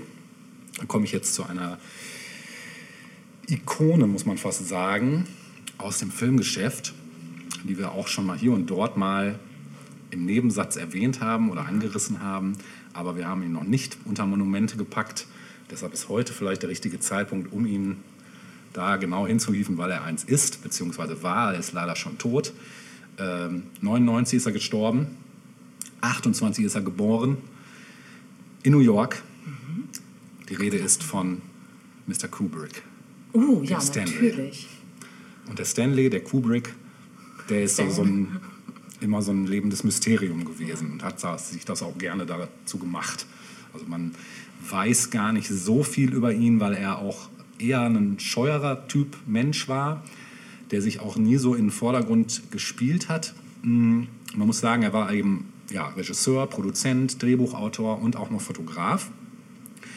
Und seine Filme, die werden vor allem für die, ja, für so eine, so eine tiefe intellektuelle Symbolik und äh, auch die technische Perfektion gelobt. Und das sind wirklich die zwei Hauptgrundfesten, wenn man sich Filme von ihm ansieht, finde ich. Ich weiß nicht, du hast bestimmt auch schon Filme von ihm Ich gesehen. ich glaube nur zwei, glaube ich. Mhm. Welche? Äh, 2001. Sehr schön. Und äh, Ice White Shut. Ah ja, ja, da hast du ja auch schon Ich gleich glaube. zwei. Hast du Full Metal Jacket gesehen? Nein, aber sollte ich, ne? Ist das Solltest Vietnam du. oder? Ja, Ja. mhm. solltest du. Ähm, ja, gibt noch ein paar andere Beispiele. Ja, Clockwork Orange haben wir schon stimmt, gesagt, ist genau, nicht so ja. deins. Äh, solltest du auf jeden Fall trotzdem sehen, weil es halt auch ein Ich habe zumindest als Buch ist. zu Hause, das auch Mhm. noch gelesen werden will. Vielleicht fange ich damit erst an. Vielleicht ist das keine schlechte Idee. Ja. Ich weiß nicht, manchmal ist es ja auch besser, erst einen Film zu sehen und dann zu lesen. Ich kann es da nicht beurteilen, weil ich habe das Buch nicht gelesen. Ich habe nur den Film gesehen. Der Film war beeindruckend. Ähm, und das muss man, kann man, glaube ich, für alle seine Filme sagen. Die Filme sind, die nehmen einen einfach von Anfang an mit auf eine ganz spezielle Reise. Und da würde ich sogar sagen, selbst Ice White Shut ist auch ein Film, Ja. der das tut. Ne? Ist ja die Traumnovelle, ne? Stimmt, ja, Genau. richtig, genau. Also, also was Kubrick halt in seiner Lebenszeit versucht hat, eben das Medium selbst auch zu erforschen. Also das Filmmedium an sich eben neu zu definieren, auch an einigen Stellen, was er auch definitiv getan hat. Also 2001 ist das beste Beispiel äh, dafür, indem er nämlich jedes Genre, was er sich vorgenommen hat, komplett zerlegt hat, analytisch und äh, die Bestandteile dann zu einem neuen zusammengesetzt hat. Und das ist egal, welchen Film du nimmst, ob es der Vietnam-Film ist, ob es der Science-Fiction-Film ist. Es waren immer Filme, die herausstachen durch eine ganz besondere Art, die eben sein, seine Schreibweise waren, sozusagen, seine Federführung. Mm. Er war auch berüchtigt dafür, jede Szene so bis ins kleinste Detail zu perfektionieren. Das war wohl eine Zusammenarbeit mit ihm war wohl auch nicht so ganz so einfach. Darf ich da kurz äh, äh, Ja. Mhm. ein, reinjumpen?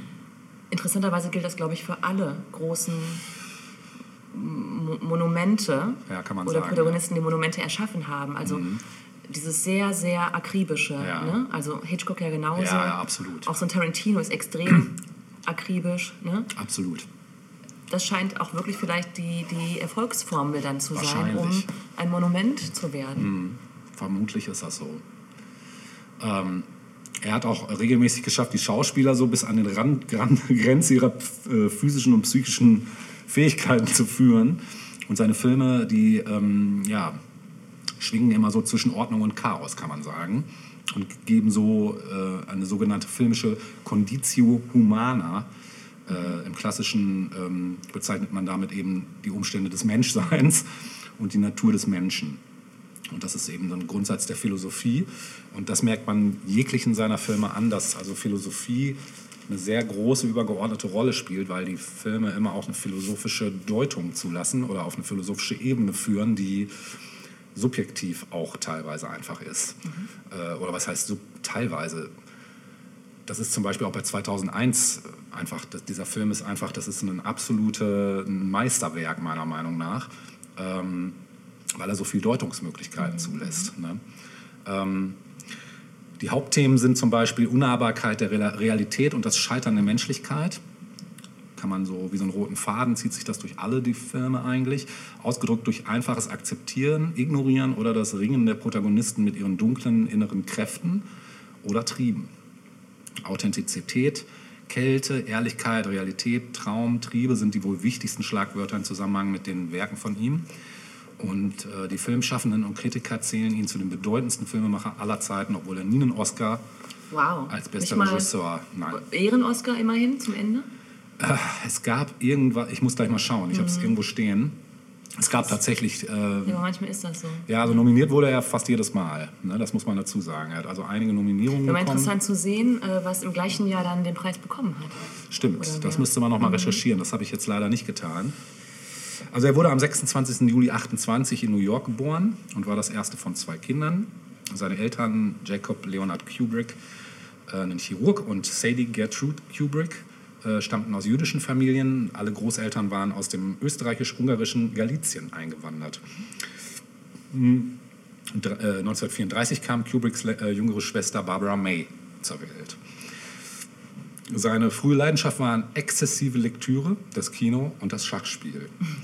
Und nach dem Schulabschluss begann er eine Karriere als Fotograf und bekam mit 18 Jahren äh, eine Festeinstellung. Und seine ersten überwiegend mit geliehenem Geld finanzierten Spielfilme, nämlich Fear and Desire 1953 und Der Tiger von New York 1955, zogen hingegen bereits die Aufmerksamkeit Hollywoods auf sich. Genau, und ach, das ist noch interessant, der, der Tiger von New York ist Kubricks letzter Film mit Happy End. das hat er nämlich auch ad absurdum geführt. Es gibt eigentlich sonst wirklich keinen Film, der ein Happy End hat von ihm. Ähm, Ja, und gegen Kubricks ursprüngliche Intention hatte die Produktionsfirma United Artists, die den Film für 100.000 Dollar ankaufte, einen guten Ausgang der Handlung reklamiert. Und später ließen ihm die Studios fast uneingeschränkt freie Hand. Und erst bei seinem letzten Film, äh, Eyes Wide Shut, da ist das Ende wieder offen und ambivalent. Ich habe den Film jetzt länger nicht gesehen. ich habe ihn nur im Kino gesehen und danach nicht mehr. naja, okay. Ja, ich habe ihn, ja, das ist bestimmt auch schon über zehn Jahre her, dass ich ihn das letzte Mal gesehen habe. Ja, Filmkennern ähm, wurde er mit dem klassischen Film Noir, Die Rechnung ging nicht auf, auf Englisch The Killing, ein Begriff, bevor ihm mit Wege zum Ruhm äh, der endgültige Durchbruch dann gelang. Das war mit Kirk Douglas. Und in diesem Film finden sich bereits dann so die wesentlichen Stilmerkmale von Kubrick, die zwischen Distanz und Intro involviert sein, wechselnde Kamera, die sich für Handlungsabläufe dann irgendwann nicht mehr zu interessieren scheint, als für die Motive der Handelnden. Die Reduktion der Charaktere auf Spielfiguren auf einem symbolischen Schachbrett, die emotionale und moralische Gleichmütigkeit der Erzählung. Genau, und der passionierte Schauspieler Kubrick, ähm, der plante so nach eigenen ähm, Angaben viele Filme und die handelnden Figuren analog zu den Konflikten und Bewegungen auf einem Schachbrett, was ja dann seiner Leidenschaft recht nahe kam. Immer wieder sieht man in den Filmen Schachbrettmuster als Bodenbelag. ist übrigens auch so wie so ein roter Faden. So zum Beispiel in dem französischen Schloss, in dem Wege zum Ruhm spielt, wo die Soldaten oft wie lebensgroße Schachfiguren wirken. Kirk Douglas ähm, engagierte Kubrick als Regisseur, nachdem er ursprünglich Regisseur Anthony Mann nach wenigen Drehtagen gefeuert worden war für den Film Spartacus. Der Film wurde zu einem Kassenerfolg, der Kubrick dann die finanziellen Mittel für seine folgenden Filme lieferte. Das habe ich gar nicht auf dem Schirm gehabt, dass der Spartakus äh, ge, äh, gemacht hat. Mhm. Krass, ne? ja. ja, der selbst war ähm, aufgrund sein geringes, seines geringen Einflusses aufs Drehbuch und Produktionsbedingungen sehr unzufrieden. Weswegen er dann auch Spartacus als notwendiges Übel im Nachhinein bezeichnet hat. Und er nahm sich dann vor, nie wieder einen Film zu drehen, bei dem er nicht von der Drehbucherstellung bis zum Schnitt die volle Kontrolle über die Produktion haben würde. Also auch so ein klassischer Control-Freak. Mm. Er verließ das Hollywood-System und blieb dann für die Protagonisten dort bis zum Ende seines Lebens ein Öffentlichkeitssteuer-Außenseiter. Mhm. Sein erster in England gedrehter Film war Lolita 1962. Und Kubrick arbeitete eng mit äh, Wladimir Nabok Nabokov zusammen, dem Autor des gleichnamigen Romans. Und das mehrere hundert Seiten umfassende Drehbuch, das äh, Nabokov selbst schrieb, veränderte Kubrick entscheidend, sodass äh, die als Skandalbuch äh, han also rezipierte Handlung verfilmt werden konnte, ohne dass der Film dann eben weltweit auf dem Index landete. Der war trotzdem immer noch relativ umstritten. Und ja, bei den Dreharbeiten zu Lolita entdeckte er dann den Schauspieler Peter Sellers. Und der fragte äh, Sellers dann an, ob er in seinem nächsten Film Dr. Seltsam oder Wie ich lernte, die Bombe zu lieben, gleich vier Rollen übernehmen könnte. Und ähm, Sellers sagte dann, ähm, er würde doch lieber nur drei Figuren spielen wollen. ja, und das große Risiko bei Dr. Seltsam, äh, die Konfrontation zu Zeiten des Kalten Krieges als schwarze Komödie aufzuführen, zahlte sich dann aus. Der Film kam dann so als intelligente Antwort auf die James Bond-Filme so, sozusagen raus. Ja, und ebenso berühmt wurden dann die beiden folgenden Filme, nämlich 2001, Odyssee im Weltraum und Uhrwerk Orange. Beziehungsweise 2001 ist sogar tatsächlich von 1968, was mir auch gar nicht klar war. Ich dachte, der wäre aus den 70ern, aber ist tatsächlich Ende der 60er gekommen. Und Anfang der 70er dann äh, Clockwork Orange. Ähm, alle drei Filme provozierten durch eine ironische Theatralisierung bei ihrem Erscheinen heftige öffentliche Kontroversen und werden in, werden in der Filmwissenschaft immer noch diskutiert, sowohl in Bezug auf Themen und Handlung, als auch dann eben aufgrund der Symbolik, die drin vorkommt. Und dagegen wurde dann 75 sein Film Barry Lyndon nach dem Roman von William Makepeace Thackeray, Thackeray, Thackeray ähm, ein kommerzieller Misserfolg. Und die äh, Schönheit von barocker Malerei und Musik filmisch erlebbar zu machen und das Leben der Zeit anhand einer fiktiven Biografie von Barry Lyndon authentisch wiederzugeben, durch natürliches Kerzenlicht in allen Innenaufnahmen, brachte leider keinen Erfolg an der Kinokasse. Ich habe den Film nicht gesehen, du auch nicht, ne? Ähm, ja, und nach Barry Lyndon nahm Kubricks Produktionstempo dann doch rapide ab. In den letzten 25 Jahren seines Lebens produzierte der dann nur noch drei weitere Filme. Allerdings waren sein Ruhm und das ihn umgebende Mysterium derart groß, dass jede Veröffentlichung weltweit mit großen Erwartungen Ja. aufgenommen wurde. Welche drei Filme waren das dann? Also Ice White Shut, Richtig? äh, Full Metal Jacket Richtig. und, Und, was, was denn noch? The Shining. Fuck, jau! Den hast du auch gesehen. Ja, ne? klar. Ja, ist aber ein Ich hätte ihn gerne vergessen, aber du bringst ihn jetzt wieder auf. Ja, ja, das ist auch Boah. ein richtig heftiger Film. Dazu komme ich jetzt gerade. Also mit Jack Nicholson wurde Aber der weißt du was, ich kann mich daran erinnern, dass ähm, bevor Ice White Shut rausgekommen ist, da, also da war Kubrick, oh, wow, Ja. es kommt wieder ein Film Mhm, raus. genau. Das war voll das Ja, große Ding. Mhm. weil der macht ja n- überhaupt kaum noch was und so. Ja, Weiß ich auch noch. Und der ist auch erst gar nicht so gut weggekommen, ne? Ice White Shut. ja und dann. Tom Cruise und Nicole Kidman als Real-Life-Ehepaar Ja, sozusagen, kann das Ding gut gehen? Ist das Ja. nicht ein bisschen albern und so? Ne? genau. Will man so viel wissen über die beiden? Wenn man die geheimen Obsessionen kennenlernt. Ja. Ja, das stimmt. Mhm. Naja, auf jeden Fall, also hat er den mit Jack Nicholson dann gedreht, eben, The Shining. Und wie wir alle wissen, eben eine Adaption von Stephen King. Und insbesondere die King-Fans, die waren ziemlich unzufrieden mit dem Film. Äh, obgleich Kubrick eben buchstäblich Fluten von Blut entfesselte, äh, da sich die Handlungen des Buches betreffend große Freiheiten dann herausgenommen hat. Im Zentrum des Films steht der Entwurf eines luxuriösen Raumes der Moderne. In dem Film wird Geschichte zu einer ewigen Wiederkehr desgleichen, der Gewalt, der keine Ordnung widerstehen kann. Und King selbst bezeichnete Kubricks Shining als schlechteste Verfilmung eines seiner Bücher. Ja, das ist echt heftig. Warum? Also ich habe auch das Buch damals gelesen und den Film gesehen und ich fand, Ich fand es auch großartig. oder? Also ich habe auch das Buch. Ich weiß also jetzt nicht, ich- was nee. daran schlecht gewesen Ich sein auch nicht. soll. Ich fand es im Gegenteil sogar gut, dass der Film eben eine ein bisschen andere Richtung als das Buch eingeschlagen hat, weil du kennst es ja selbst, wenn man ein Buch liest und sieht dann einen Film, man hat ja schon Bilder dazu Mhm. und diese Bilder waren durch den Film komplett bei mir nämlich verschwunden, weil Ich, ich erinnere mich gar nicht mehr so, dass ich das so als krassen Widerspruch Ja, doch, das, habe. das, Ja, das weiß so? ich noch. Ja. Mhm, Das weiß ich noch. Das ging mir dann nämlich bei den anderen Filmen, die ich von äh, King gesehen hatte, obwohl ich Bücher ges- gelesen habe, nämlich nicht so, lustigerweise. Das war bei S nicht so, Mhm. das war auch bei Das letzte Gefecht nicht so, bei Friedhof der Kuscheltiere nicht. Das waren alles Filme, wo ich dachte, okay, ja, so ähnlich hast du dir das auch vorgestellt. Das war bei den beiden wirklich extrem, weil es wirklich äh, Kubrick geschafft hat, eine ganz andere Art von Mhm, Der hat sich Grauen seine zu Essenz erzeugen. daraus Genau. und das verfilmt. Genau. Und das war auch das, wo ich das erste Mal dachte, wow, dass das so weit auseinanderdriftet, hatte ich bei Buchfilm-Vergleichen wirklich selten. Ne? Naja, ist so subjektiv jetzt auch wieder. Ne? Ähm, mh, wo bin ich? Ja, genau. Obwohl eben nicht so enthusiastisch eben von der Kritik rezipiert wie die früheren Werke, ähm, gilt Shining eben trotzdem als Klassiker des Mystery-Horror-Thrillers. Ne? Ja, und dann kam eben Full Metal Jacket 87. Das war äh, Kubricks einziger Film, der aus seiner Sicht zu spät kam, weil trotz strengster Geheimhaltung wurde kurz vor der Fertigstellung des Films das Thema in der Öffentlichkeit bekannt.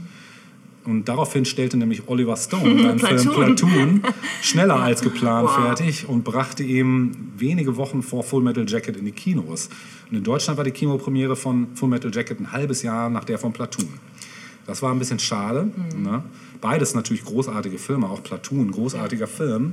Aber Full Metal Jacket nochmal eben auch wieder eine völlig. Also man kann die beiden Filme, außer dass sie in Vietnam, also mit der Vietnam-Thematik zu tun haben, kann man die eigentlich nicht miteinander vergleichen. Ne? Du hast ja nicht gesehen. Nein, ne? also Platoon habe ich gesehen, aber Ja.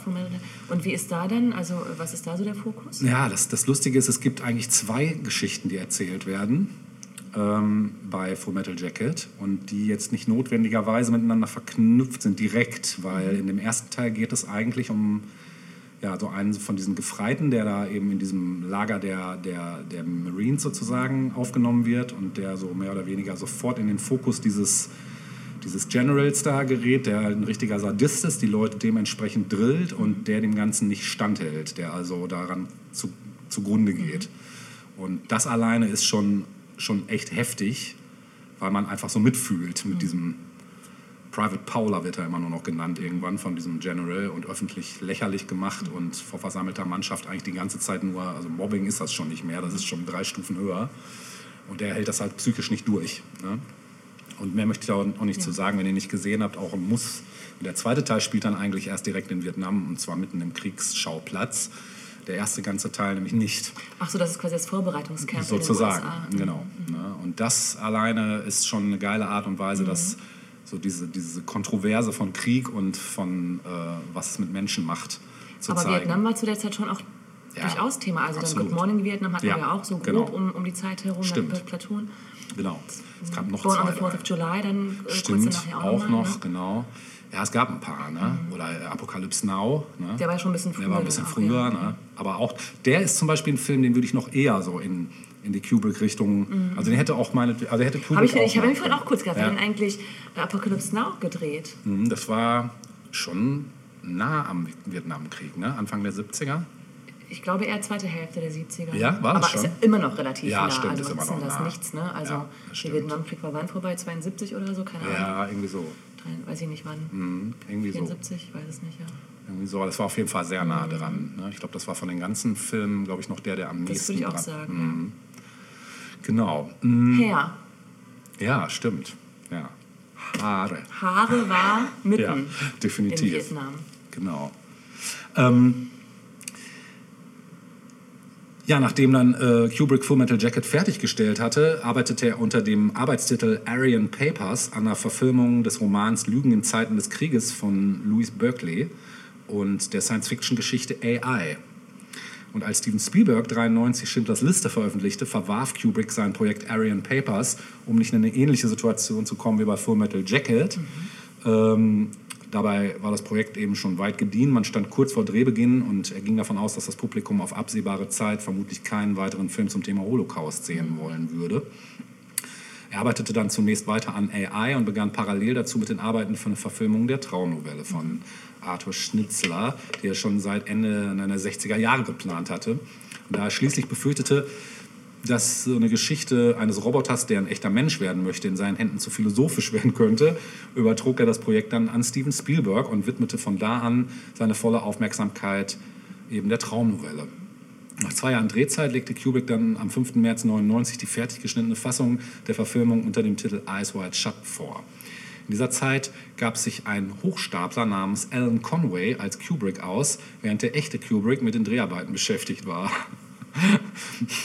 Wusste ich zum Beispiel auch nicht. Ja, die Geschichte wurde 2006 unter dem Titel Color Me Kubrick mit John Malkovich verfilmt. Wer auch sonst, ja genau. Ja, am 7. März 99 starb Stanley Kubrick in seinem Haus an den Folgen eines Herzinfarkts.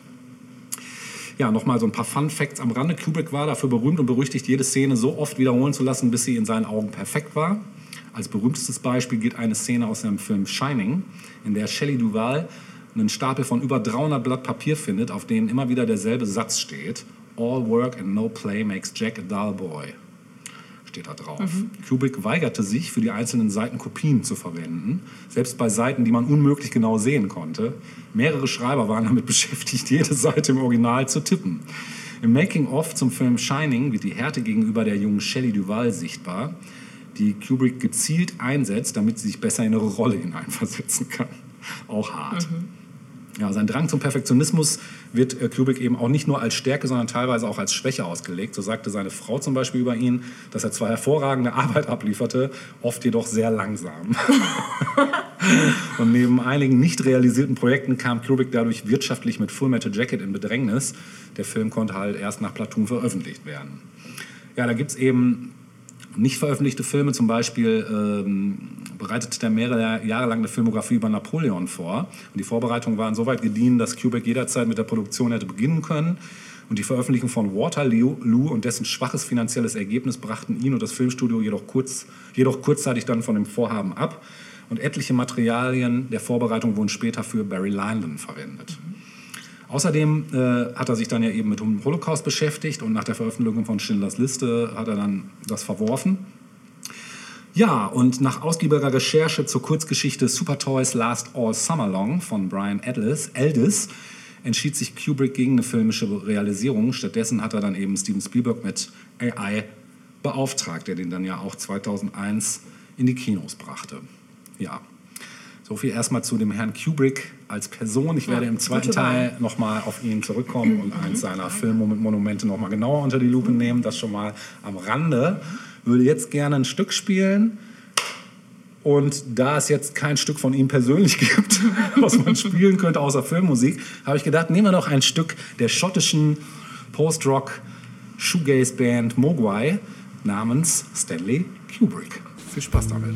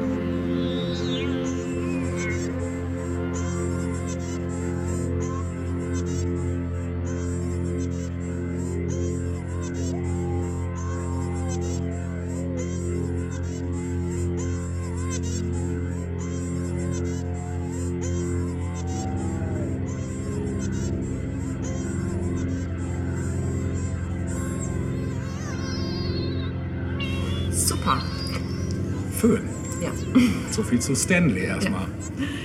Wir kommen auch schon fast zum Ende unserer aktuellen Folge. Ähm, und die darf ich beschließen mit dem Thema äh, Konservierung von Monumenten. So möchte ich es mal. Okay. Manche mögen es an Sauerkraut denken oder so. Das wird auch konserviert, oder? Ich hätte jetzt an Kühlschrank von So. Miele Mhm. gedacht. Nein, nein, nein. Wir bleiben beim Thema Musik. Ah. Und zwar soll es noch mal kurz zum Abschluss um die Rock'n'Roll Hall of Fame gehen. Ah, nice. Denn die wiederum, das ist ja der Sinn und Zweck dieser Ruhmeshalle, Mhm. dass sie Monumente, über die wir sprechen, der Rockmusik, Konserviert. konserviert und quasi der Nachwelt präsentiert. Ja. äh, man kriegt die Rock'n'Roll Hall of Fame immer dann mit, wenn es heißt, ja, es sind wieder welche aufgenommen worden die Rock'n'Roll Hall of Fame. Oder aber der und der ist ja auch in der Rock'n'Roll Hall of Fame. Ne? Ähm, aber wie das Ganze überhaupt zustande gekommen ist und was so äh, die Rock'n'Roll Hall of Fame alles so bietet, ähm, dazu kommen wir jetzt. Ähm, das Ganze befindet sich in Cleveland, Ohio Ah, guck mal. ist ein Museum und eine Ruhmeshalle Ja. und soll eben die Geschichte der Rockmusik oder, naja, Rockmusik trifft es nicht so ganz, Rock'n'Roll und darunter fasst sich die komplette populäre Unterhaltungsmusik, würde ich sagen. Also vom Blues bis zum Hip-Hop, vom Folk bis zum Pop. Und dazwischen eine Menge Rock. ähm, also das alles umfasst das Ganze. Ähm, die Foundation, die Rock'n'Roll Hall of Fame Foundation, wurde am 20. April 1983 gegründet. Und zwar von Ahmet Ertegün. Und der wiederum ist der Gründer von Atlantic Records. Und ich glaube, dass Mr. Ertegün, der, das Kind von türkischen Einwanderern in die USA, bestimmt auch nochmal äh, prädestiniert dafür wäre, ihn mal genauer zu besprechen. Ja, das klingt so. Ne? Ja. Aber gut, das am Rande. Ähm, der Ort, äh, an dem das Ganze erbaut werden sollte, war lange Zeit unklar. Ähm, letztlich entschied man sich aber für Cleveland. Also es haben sich mehrere Orte ähm, beworben und angeboten für, diese, für dieses künftige Museum und diese Ruhmeshalle. Und unter anderem war es dann eben Cleveland, weil Cleveland einige Neuerungen aufwarten konnte, was so die Rock'n'Roll-Geschichte betraf. Bestimmte DJs, bestimmte Labels, keine Ahnung, Musiker Kann ich und gleich so. auch noch was ja, zu sagen. Nicht jetzt. zu Cleveland jetzt, aber nee, nee Achso, dann zum Ende. passt? Ja, okay, ja. gut. Ähm, ja, und dann dauerte es aber auch noch, bis das passende Gebäude äh, erstellt werden konnte. Zum Spatenstich kam es 1993. Also ist auch noch gar nicht Das ist noch nicht so lange her, Nee, nee. ne? Äh, Eröffnet wurde das Ganze am 1. September 95. Mhm. Unter anderem dabei waren Yoko Ono und Little Richard. Oh. Äh, die haben mitgeholfen, das Band zu durchschneiden. Und dann gab es am Folgetag noch ein All-Star-Konzert mit Leuten wie Chuck Berry, Bob Dylan, Al Mhm, krass. Green, Jerry Lee Lewis, Aretha Franklin, Bruce. Springsteen, Iggy Pop und vielen anderen. Geil. Ja, ja. Das Schöne ist ja, dass da auch einige noch am Leben waren. ne? Mhm, stimmt. Also, Little Richard zum Beispiel. Genau, Mhm. genau, ja. Ähm, genau, neben der Ruhmeshalle gibt es eben auch das Museum, äh, das Dokumente der gesamten Rockhistorie und ihrer Wurzeln umfasst. Also, wie ich vorhin schon gesagt habe, Gospel, Bluegrass, Folk, Country, Blues, auch all die Wurzeln sind vertreten. Das Gebäude ist sieben Stockwerke hoch, was äh, Mhm. Wow. heavy ist, oder? Ja, das ist heavy. Und es Metal gibt, ist das schon. Metal ist auch vertreten, ja. Natürlich. Es gibt immer wieder Einzelausstellungen zu bestimmten Städten, Mhm. beispielsweise, die Rockhistorie geschrieben haben, also Memphis, Seattle, Liverpool und weitere. Ja. Dann zu bestimmten Genres wie Hip-Hop oder auch zu Musikern und Bands. Ähm, die erste große Einzelausstellung hat es dann direkt zwei Jahre nach Eröffnung gegeben, 1997. Und zwar zu dem Thema I Want to Take You Higher, the Psychedelic Era, 1965 bis 69. Das war Nice. bestimmt geil, oder? Ja, das glaube ich Ja. auch. Ähm, direkt die Ausstellung danach hieß Elvis is in the Building. und daraufhin folgten eben viele, viele andere. Ne? Äh, seit 2008 gibt es in New York eine Außenstelle ähm, der Rock'n'Roll Hall of Fame in Soho. Und neben diesen beiden großen Geschichten, also dem Museum und der Ruhmeshalle, gibt es auch zig Programme wie Filmvorführungen, Vorlesungen, Interviews und Konzerte, die äh, diese Foundation halt ja, immer wieder anbietet. Ähm, weißt du denn, wer überhaupt in die Ruhmeshalle aufgenommen werden kann? Denke Oder mal, was, was ist so die, das Hauptkriterium erst einmal, das dich berechtigt? Das Hauptkriterium weiß ich nicht, aber ich gehe mal davon aus, dass so Dinge wie Verkaufszahlen eine Rolle spielen. Ich gehe auch davon aus, dass so Sachen wie, wie lange jemand schon am Start ist und was er für einen Impact auf die Rock- und Pop-Geschichte Mhm. hatte, ähm, eine Rolle spielen, denke ich mal. Ähm, da gibt es ja wahrscheinlich verschiedene Sparten oder Kategorien. Ne? Also, das erste Kriterium lautet, das erste Album, das die Künstler oder die Bands aufgenommen haben, muss mindestens 25 Jahre her sein. Ach, okay, das ist Vorher krass. hast du keine Chance, da Ah, reinzukommen. Okay. So. Ja, Und dann gibt es noch fünf Jahre. Bitte? Und dann gibt es, ja, und dann gibt es ein kleines Komitee, denn ähm, als, der, als der Herr Ertegün das Label gegründet hat, äh, das Label, ähm, die, das, die Foundation gegründet hat, ähm, gehörte auch ein kleines Komitee dazu, das er quasi sich ausgesucht hat. Und ich habe da jetzt nicht mehr vor Augen, wer das alles genau war. Was waren, äh, ich glaube, Musikjournalisten waren dabei und so Leute aus dem Business. Ja? Und die entscheiden relativ so wie ich das verstanden habe und was dann auch durchaus eine Kritik an dem Ganzen ist, aber da kom- kommen wir später noch zu, äh, relativ, ähm, ja, aus dem Bauch heraus möchte ich nicht sagen, aber relativ ähm, willkürlich darüber, wer jetzt aufgenommen wird oder nicht.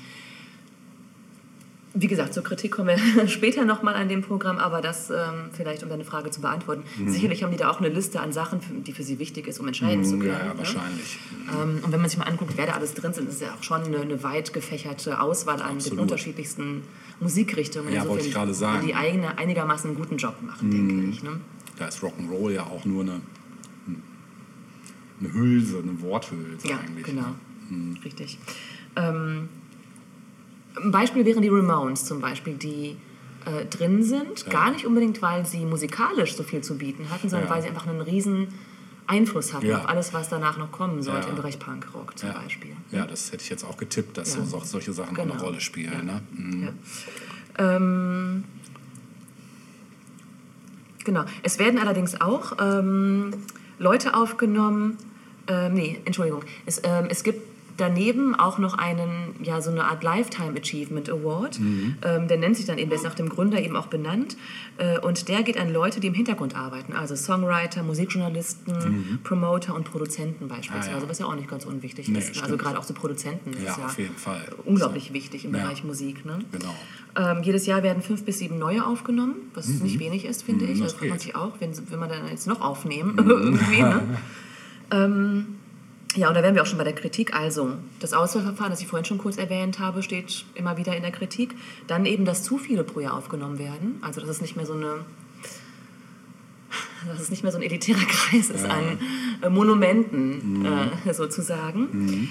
Ähm, es gibt auch Leute, die gar nicht jetzt aufgenommen werden wollten. Also die Sex Pistols beispielsweise sollten 2006 aufgenommen werden und die verweigerten die Zeremonie. Aber das gehört sich ja auch so für eine Ja, Punkband. das Ich ich finde, sagen. alles andere wäre auch enttäuschend gewesen, Ja, das finde stimmt. Mhm. ich. Dann ist der Anteil an Künstlerinnen relativ gering. Okay. Ja. Ähm, und, ja, Hätte ich jetzt auch nicht unbedingt erwartet, Mhm. aber Ja, da kann man sich auch mal reinlesen, warum das so ist und so. Mhm. Das sind dann so, so ein paar, ähm, das sind Feinheiten dann tatsächlich, Mhm. warum das auch unter anderem zustande kommt, warum das dann teilweise so ist. Mhm. Und ähm, naja, und nicht zuletzt gibt es eben den Kritikpunkt, den Bruce Dickinson von Iron Maiden angebracht hat. Der sagte nämlich, wenn man Musik ins Museum packt, ist die tot. Mhm. Der hält nichts davon, das Ganze okay, kann ich nachvollziehen. ja, äh, einerseits schon, andererseits nein, das ist ja auch Kunst und das gehört eben zur Geschichte, das ist Geschichte der Popkultur Wir und greifen natürlich. das Thema später nochmal an einer anderen Stelle auf. Ja, Mhm. okay. Erinnere mich mal daran. Also ich würde mich freuen, mal nach Cleveland zu fahren Ja, auf jeden und mir Fall. das mal in aller Ruhe innerhalb von einer Woche jeden Tag wahrscheinlich muss man dafür irgendwie jedes Stockwerk äh, für einen Tag Ja, kann wahrscheinlich. ich mir vorstellen, ne? ja. Also an einem Tag kann man das ja schwer wahrscheinlich alles in Ruhe sich angucken. Wahrscheinlich, ja. Ja. Mir fällt im Zusammenhang gerade noch ein, es gibt auch eine Pinball Hall of Fame in Las Vegas. Gibt es da diesen ähm, ja, gibt es. ja, Da sind alle, also wirklich alle wichtigen Pinballs. äh, nee, was war das? Äh, Metropolis, den Metropolis Pinball. ja, natürlich, ja, klar. Der ist auch drin. Ja, aber das ist ja noch gar nicht so ein Monument wie manche andere. Es gibt ja Geräte, die sind nur dreimal gebaut worden überhaupt Mhm. Ja. und die stehen dann da und so. Und wo Also steht das? In Cleveland auch, oder was? Nee, in Las Vegas. Ah, Las Vegas. Ja, wo sonst? Ich war auch da und da, da hättest du mich auch eine Woche einsperren können. Wär- Das wär, war wirklich mein persönlicher Himmel. Highlight. Ja, das war schon geil. Also sonst war Las Vegas gar nicht so spannend, aber Nee, das war wirklich ja. geil. Ja. Und was ich noch gerade zum Rock'n'Roll Hall of Fame sagen wollte, ich habe zu Weihnachten einen Kalender geschenkt gekriegt. 365 Tage, jede Tage ein Plattencover aus der Rock'n'Roll Hall ja of Fame. witzig. Und Wie geil du ist das kannst denn? mit einem Code, mit Spotify einscannen und dir die Platte dann anhören. Und da sind natürlich viele Platten dabei, die man kennt, aber da sind mindestens über die Hälfte dabei. Aber wo ist man schon vielleicht das Cover- Kalender, also ein ja, ja. Abreißkalender? Ja, ein Abreißkalender. Abgefahren. Und ich jeden, jetzt jeden Tag seit dem 1. Januar immer eine Platte, die ich mir vornehme, zu hören. Das ist eine super Idee. Super geil. Ja. Und ich habe jetzt schon, und es sind ja erst drei Tage, aber ich habe jetzt schon geiles Zeug an diesen drei Tagen Krass. alleine Und entdeckt. chronologisch? Also, dass man sagt, nein, völlig Nee, es ist, ähm, ich weiß jetzt gerade gar nicht, also es geht darum, welche Cover, also es geht, das, es gibt verschiedene Kalender, muss man dazu sagen. Also es gibt auch wirklich klassische, jetzt spartenmäßige Kalender, wo es um gewisse Stilrichtungen geht. Dieser ist wirklich durch alle Sparten und es geht eigentlich um. Bands, äh, die A, durch das Cover ähm, einen Impact ausgelöst haben, aber die auch so durch das musikalische Schaffen Sag mal, was war da Impact. bisher so dabei? Also ich hatte jetzt als die erstes war lustigerweise Yellow Magic Orchestra, wird dir wahrscheinlich nicht sagen, ist eine japanische ähm, Freak-Band Ende der 70er gewesen, die instrumentale elektronische Musik gemacht haben, inspiriert durch so Leute wie Kraftwerk und so, aber eben auf eine japanische Art und Weise interpretiert. Es ist völlig skurril und völlig auch gaga teilweise, aber irgendwie auch witzig und so. Also Ry- Ryuichi Sakamoto, sagt er da was? Ist relativ bekannt heutzutage, macht auch viel Filmmusik und ist so im experimentellen Segment sehr aktiv, immer noch. Der ist auch schon mittlerweile sehr alt. Und der war da zum Beispiel dabei. Das war die Band, mit der er damals gestartet äh, ist in den 70ern. Und das war das Einzige, was ich wusste über diese Band. Ich hatte dieses Cover schon zigmal gesehen und habe mir aber diese Band noch nie angehört. Und das war jetzt mal so eine Gelegenheit. Ne? Dann sind aber auch Soundtracks dazwischen. Also das zweite war zum Beispiel der Soundtrack von Dallas Buyers Club vom Film, ähm, der zur Hälfte super ist. Die andere Hälfte hat mich nicht so interessiert. Also jetzt nicht der Film, der Film war Ja. super, aber der Soundtrack war so eine Mischung aus, da war, weiß ich nicht, von Blues bis hin zu Pop und Dance, alles dabei. Mich haben dann eher so die bluesigeren oder akustischeren Sachen interessiert als jetzt diese Dance-Nummern. Die fand ich eher so ein bisschen belanglos. Ähm, genau, das waren jetzt so mal so schon so zwei ganz unterschiedliche äh, Sachen, weil das eine hat mit dem anderen wirklich Ja. gar nichts zu tun, so stilistisch. Und das finde ich schon sehr, sehr geil. Ja, überhaupt Und das diese hat die technologische. Rock'n'Roll Hall of Fame quasi auf den Markt gebracht? Oder? Äh, das ist in Zusammenarbeit mit Ja, denen irgendwie entstanden. Ja, ich glaube, auf den Markt gebracht hat das irgendein Verlag. Ich Mhm. weiß gerade nicht, wer. Also ich, kann sein, dass irgendwie Universal die Finger mit dem Spiel hat. Das heißt jetzt nicht, dass das nur Universal-Platten Ja, sind. Aber ähm, ich finde es einfach geil, diese Möglichkeit zu haben, mit Spotify das einzuscannen. Da ist ein kleiner Mini-Spotify-Code und du hast dann sofort das Album und kannst das hören. Das sind halt so Sachen, die. Da, da, dafür liebe ich die heutige Zeit, dass das möglich ist. Ne? Du musst also nicht erst in den Plattenladen rennen und unter schlimmsten Bedingungen dann noch die Platte Bestellen. bestellen, sondern du kannst sie sofort hören. Ne? Und ich habe mir jetzt schon eine extra Playlist angelegt, wo ich die ganzen Sachen, die mir gefallen, alle Ja, cool. abspeichere daraus und so meine persönlichen Highlights so raus skizziere. So. Genau. Super. Ja. Mhm. Meinst du, wir haben noch äh, Zeit für Musik zum Auf jeden Abschluss? Fall haben wir immer. Ja, ne? Die Genau. Zeit nehmen wir uns. Äh, dann würde ich den heutigen Teil äh, jetzt nochmal in Anlehnung an die Rock'n'Roll Hall of Fame beschließen wollen. Ja. Mit ebenfalls einem absoluten Monument. Mal gucken, wann wir den nochmal mit reinnehmen als äh, Person, Ja. die genau untersucht wird, nämlich Elvis Presley. Oh, geil. Mit dem Song In the Ghetto, der in meiner Familie einen sehr hohen Stellenwert, nicht holen, hohen, einen sehr hohen Stellenwert hat, aus dem Jahre 69. Sehr schön. Und wollen wir uns schon würde verabschieden? sagen, oder? Ja, können Ja. wir schon Tschüss sagen. Ne? Sagen wir Tschüss und bis zum Bis nächste Woche, nächsten Mal. ne, wenn es wieder heißt 1000 Jahre Pop. Kultur.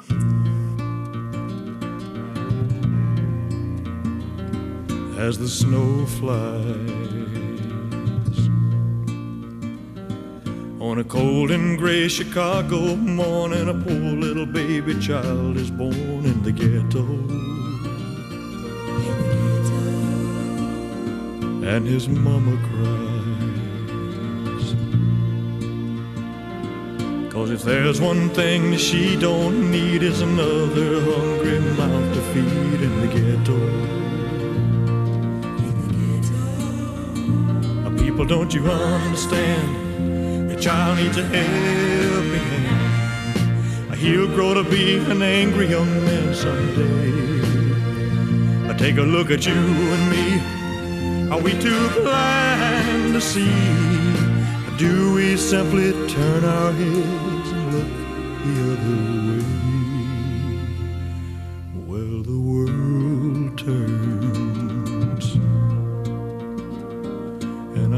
Little boy with a runny nose plays in the street as the cold wind blows in the ghetto.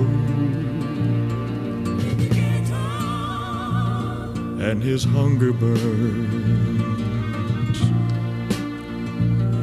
So he starts to roam the streets at night and he learns how to steal and he learns how to fight in the ghetto. Then one night in desperation, the young man breaks away. He buys a gun, he steals a car, tries to run, but he don't get far, and his mama cries. As a crowd gathers round, an angry young man face down in the street with a gun in his hand in the ghetto. And as her young man dies, on a cold and gray Chicago morning, another little baby child is born in the ghetto. And his mama cries.